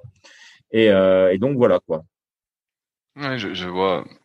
Je vois ce que tu veux dire. donc se recentrer sur lui et pas sur sur sur, sur euh, de l'appareillage. Parce qu'au moment de la course, t'es plus dans un, voilà, t'es plus appareillé, t'es pas appareillé. Euh, mais euh, ouais, ouais. Donc voilà. C'est, c'est, un, sacré parcours quand même, parce que si, je remonte un peu le temps, tout ce que tu as dit, euh, personnellement, bah toi, ça, ça a vachement bien marché. Tu es tombé sans doute sur les bonnes personnes aussi. Tu les as pas mal citées. Euh. Ouais, ouais, ouais. Mais après, en tant qu'entraîneur, j'ai l'impression que bah là, avec Eddie, ça, ça se passe bien, mais euh, ça s'est pas aussi bien passé que tu l'aurais souhaité. Ah bah après c'est aussi la difficulté du, du, job, hein. Euh, c'est euh, mais euh, c'est normal ça. Moi je, je qu'est-ce qui qu'est-ce qui ressort de, de moi si tu veux par exemple la période 2000-2004 c'est une période pour moi qui est extrêmement positive parce que je sais que les filles elles ont été médaillées derrière. C'est ça qui est important. pour moi moi je m'en fous hein. Et donc je me dis quelque part que le travail qu'on a mis en place de toute façon elles avaient 18 ans en, en, en 2000, elles avaient 22 ans en 2004 Bon, euh, clairement, euh, voilà, c'est euh, médaillé en 2004, ça, se voit très peu. À, 22 ans, surtout qu'elles arrivaient à le monter de loin, si tu veux, c'était un peu ambitieux. Le, pour moi, la, sélection aux Jeux Olympiques était possible. La médaille était quand même beaucoup plus inaccessible. Et donc, et puis, donc moi, si tu veux, tout ce processus de, de, de, mise en place du collectif, tu vois, c'est quelque chose qui a, qui a fonctionné. Donc là-dessus, moi, le bilan est extrêmement positif. Au moins, les filles ont repris confiance en elles. Ça, fait, ça, faisait, ça faisait 20 ans qu'on les prenait pour de la merde. Sincèrement. Hein. Et pour moi, la, réussite, tu vois, je vais te donner une, anecdote hein, que, tu pourras redonner. Hein. Pour moi, la, réussite, j'ai dit, OK, j'ai marché. Mon, mon, projet a fonctionné parce qu'en 2006 ou 2007, je crois que c'était 2006, les filles étaient, donc elles sont médaillées en 2005 au championnat du monde. Les garçons étaient un peu à la peine en kayakom et les canoës pareil. Et en 2006, c'est la crise entre Marie et Anne-Laure où elles décident limite de même plus monter ensemble. Hein. Elles voulaient, elles pouvaient pas s'encadrer. Euh, euh JP était, qui était leur coach, euh, tu vois, qui les entraînait, euh, il craquait quoi. Et donc nous, on a pris le relais un peu avec François pour accompagner les filles. Il y a eu quelques règlements de compte. Moi, je les connaissais bien les filles. Je les ai eues pendant quatre ans et jeunes. Donc moi, elles ont une écoute. Elles avaient une écoute extrêmement particulière. Elles sont avec elles, je m'entends très bien. Elles, elles, sont très dans une relation très alors, je sais pas comment dire. Euh, Anne-Laure et Marie, tu vois, moi, c'est, presque pas des amis, mais, mais voilà, c'est des confidentes, quoi, presque. Tu vois, on a une relation très, très, très, très, très liée, quoi. Même si euh, ça n'a pas fonctionné à bloc tout le temps, euh, on a échangé beaucoup de choses, et elles, je pense qu'elles sont redevables de, ça aussi quelque part. Et, et donc, et en fait, pour revenir à mon anecdote, donc les filles étaient presque en train de, casser le, leur K2, qui était le K2 phare de l'équipe de France. Et en fait, les Kayakom, euh, ils sont réunis avec elles et ils leur ont expliqué aux filles à quel point elles étaient importantes pour eux, Kayakom. Tu te rends compte? Alors que moi, six ans plus tôt, je me battais pour créer un collectif d'âmes en disant faut que vous existiez, faut que vous existiez en tant qu'athlète parce que vous avez du niveau, etc. Six ans plus tard, c'est les garçons qui leur disent, et puis les coachs qui leur disent, les filles, vous êtes les meilleurs, surtout vous cassez pas parce qu'on a besoin de vous. Je sais pas si tu te rends compte de, de, de la démarche. Et nous, euh, euh entraîneurs, on n'était pas, on n'était pas conviés à la, à, à la réunion. Hein. Et derrière, les filles ont recomposé leur bateau. Elles ont fait quatrième au championnat du monde. L'année suivante, elles sont médaillées. Et en 2008, elles sont médaillées au jeu. Tu vois? Et c'est ça, c'est ça qu'il faut créer comme situation. Pour moi, ça, c'est de la réussite en tant qu'entraîneur. Avoir des médailles, c'est une chose, mais créer les conditions de la médaille, être dans l'action, c'est plus important. Aujourd'hui, tu t'entraînes toujours? Non, je, eh, moi j'ai 56 ans, hein, je suis pas non plus, euh, je fais du sport, euh, je fais du sport euh, loisir. Mais là de toute façon, je suis en Martinique, on est confiné, hein, donc ça ouvre à partir ah. d'aujourd'hui. donc c'est mort, hein. mais ouais, je navigue pour moi. je suis toujours un peu lié au kayak. Je fais du de la pirogue, je fais du kayak, du surf ski, mais je fais de la voile aussi. Donc là, je suis dans un groupe de voileux, on fait de la régate. Donc t'es beaucoup resté sur l'eau finalement? Ah mais j'ai toujours été sur l'eau moi. Bah oui. Ouais, je suis un vétérien, moi je suis toujours sur le web. Donc voilà quoi. Et bah, euh, j'arrivais un peu au bout des, sujets que je voulais aborder. Tu as été euh, plus bavard que ce que je pensais. Ouais, je suis bavard. Hein. Euh, est-ce qu'il y, a des sujets que toi tu voulais aborder qu'on n'a pas abordé? Non, moi je, je, ouais, t'as bien compris que j'étais j'étais pas un peu en colère contre contre la fédération et par rapport au haut niveau parce que parce que parce que je trouve que ça s'est pas bien passé. C'est les athlètes qui en pâtissent. Et, euh, et je trouve qu'ils ont été particulièrement incompétents là-dedans. Enfin, euh, voilà. Après, j'ai, euh, voilà. Mais ça, c'est mon point de et mais je suis apaisé par rapport à ça. Je vais pas les faire chier. C'est pas quelque chose que je clame sous tous les toits, tu vois. Je te le dis à toi, mais même si je le fais pas apparaître, hein, c'est pas. Mais voilà, je trouve qu'il y a, il y a quand même, voilà, faut arrêter le copinage et le réseau. C'est, à un moment donné, euh, faut mettre les bonnes personnes aux bons endroits et puis et, créer un climat. Euh, parce que là, dans trois ans, moi, je, je voilà, je, je, vais, regarder ça de loin. Je vais pas porter d'avis, tu vois. Je porte pas d'avis quand je suis pas dedans. Là, je regarde ça de loin et, euh, et, et pas je m'en désintéresse. Je vais regarder, tu vois, j'ai regardé je sais pas du monde la semaine dernière, hein, et pas, que parce qu'il y avait dit, hein, parce qu'il y avait tous les membres de l'équipe de France. Hein. Je suis pas du monde de course en ligne. Hein. Comme j'ai regardé du, ceux du Salom, le Salom m'intéresse aussi. Hein. Clairement, j'ai regardé les jeux en. Hein. Et effectivement, j'ai vu, j'ai vu le, j'ai vu le décalage. Tu vois, quand euh, euh comment il s'appelle, le, celui qui gagne en kayacom là, euh, bah, il a passé quatre mois à la Réunion à s'entraîner cette année et euh, le Tchèque là qui gagne. Donc il est très très copain avec euh, avec les Réunionnais. Les Français ils ont passé un mois au mieux. Voilà. Et puis lui dans un fonctionnement un fonctionnement très individualiste, etc., euh, etc. voilà, c'est un fonctionnement qui lui est propre, hein, comme Tony l'a été avec Sylvain Curigny à un moment donné et puis Émilie Fer. Mais ça marche que pour certaines personnes. Attention, on a voulu faire du copier-coller sur ce qui marchait. Et les contextes sont différents. Le slalom, c'est pas de la course en ligne. On fait de l'équipage. On est une équipe. Sans équipe, ça ne fonctionne pas. Et, euh, et voilà. Et là, euh, voilà. Euh, est-ce que toi, tu aurais quelqu'un que tu souhaiterais entendre sur le podcast, que tu me conseillerais d'interviewer? Sur le podcast, ça peut être euh, ouais, enfin moi j'ai toujours des gens, euh, ouais, des gens comme Alain Lebas, si tu peux l'avoir par exemple, c'est eh, eh, intéressant. alors euh, ça fait un moment que je le cours après. Est-ce que tu as son contact? Parce que sur Facebook il ne répond pas. non, il faut peut-être à, à, Annecy sur Annecy, mais c'est quelqu'un. Ouais. Bonjour, Thierry. Enchanté. Je vais, je vais te laisser. Euh, j'ai mon rendez-vous qui arrive. Je te rappelle plus tard. Ça roule. Ah, on s'y inclut. Ouais. À bientôt. Ciao. Salut Oli. Ciao. Si vous êtes encore là c'est que l'épisode vous a plu. Dans ce cas, je vous invite grandement à m'aider à faire grandir ce podcast en mettant une note de 5 étoiles et un commentaire d'encouragement sur l'application de podcast où vous l'écoutez et plus particulièrement sur l'application podcast d'Apple. Cela m'aidera d'autant plus à accueillir les meilleurs kayakistes français grâce à la crédibilité que vous me donnerez. Enfin, vous pouvez retrouver la retranscription écrite de cet échange sur www.secretdukayak.org. En attendant, laissez glisser et à la semaine prochaine.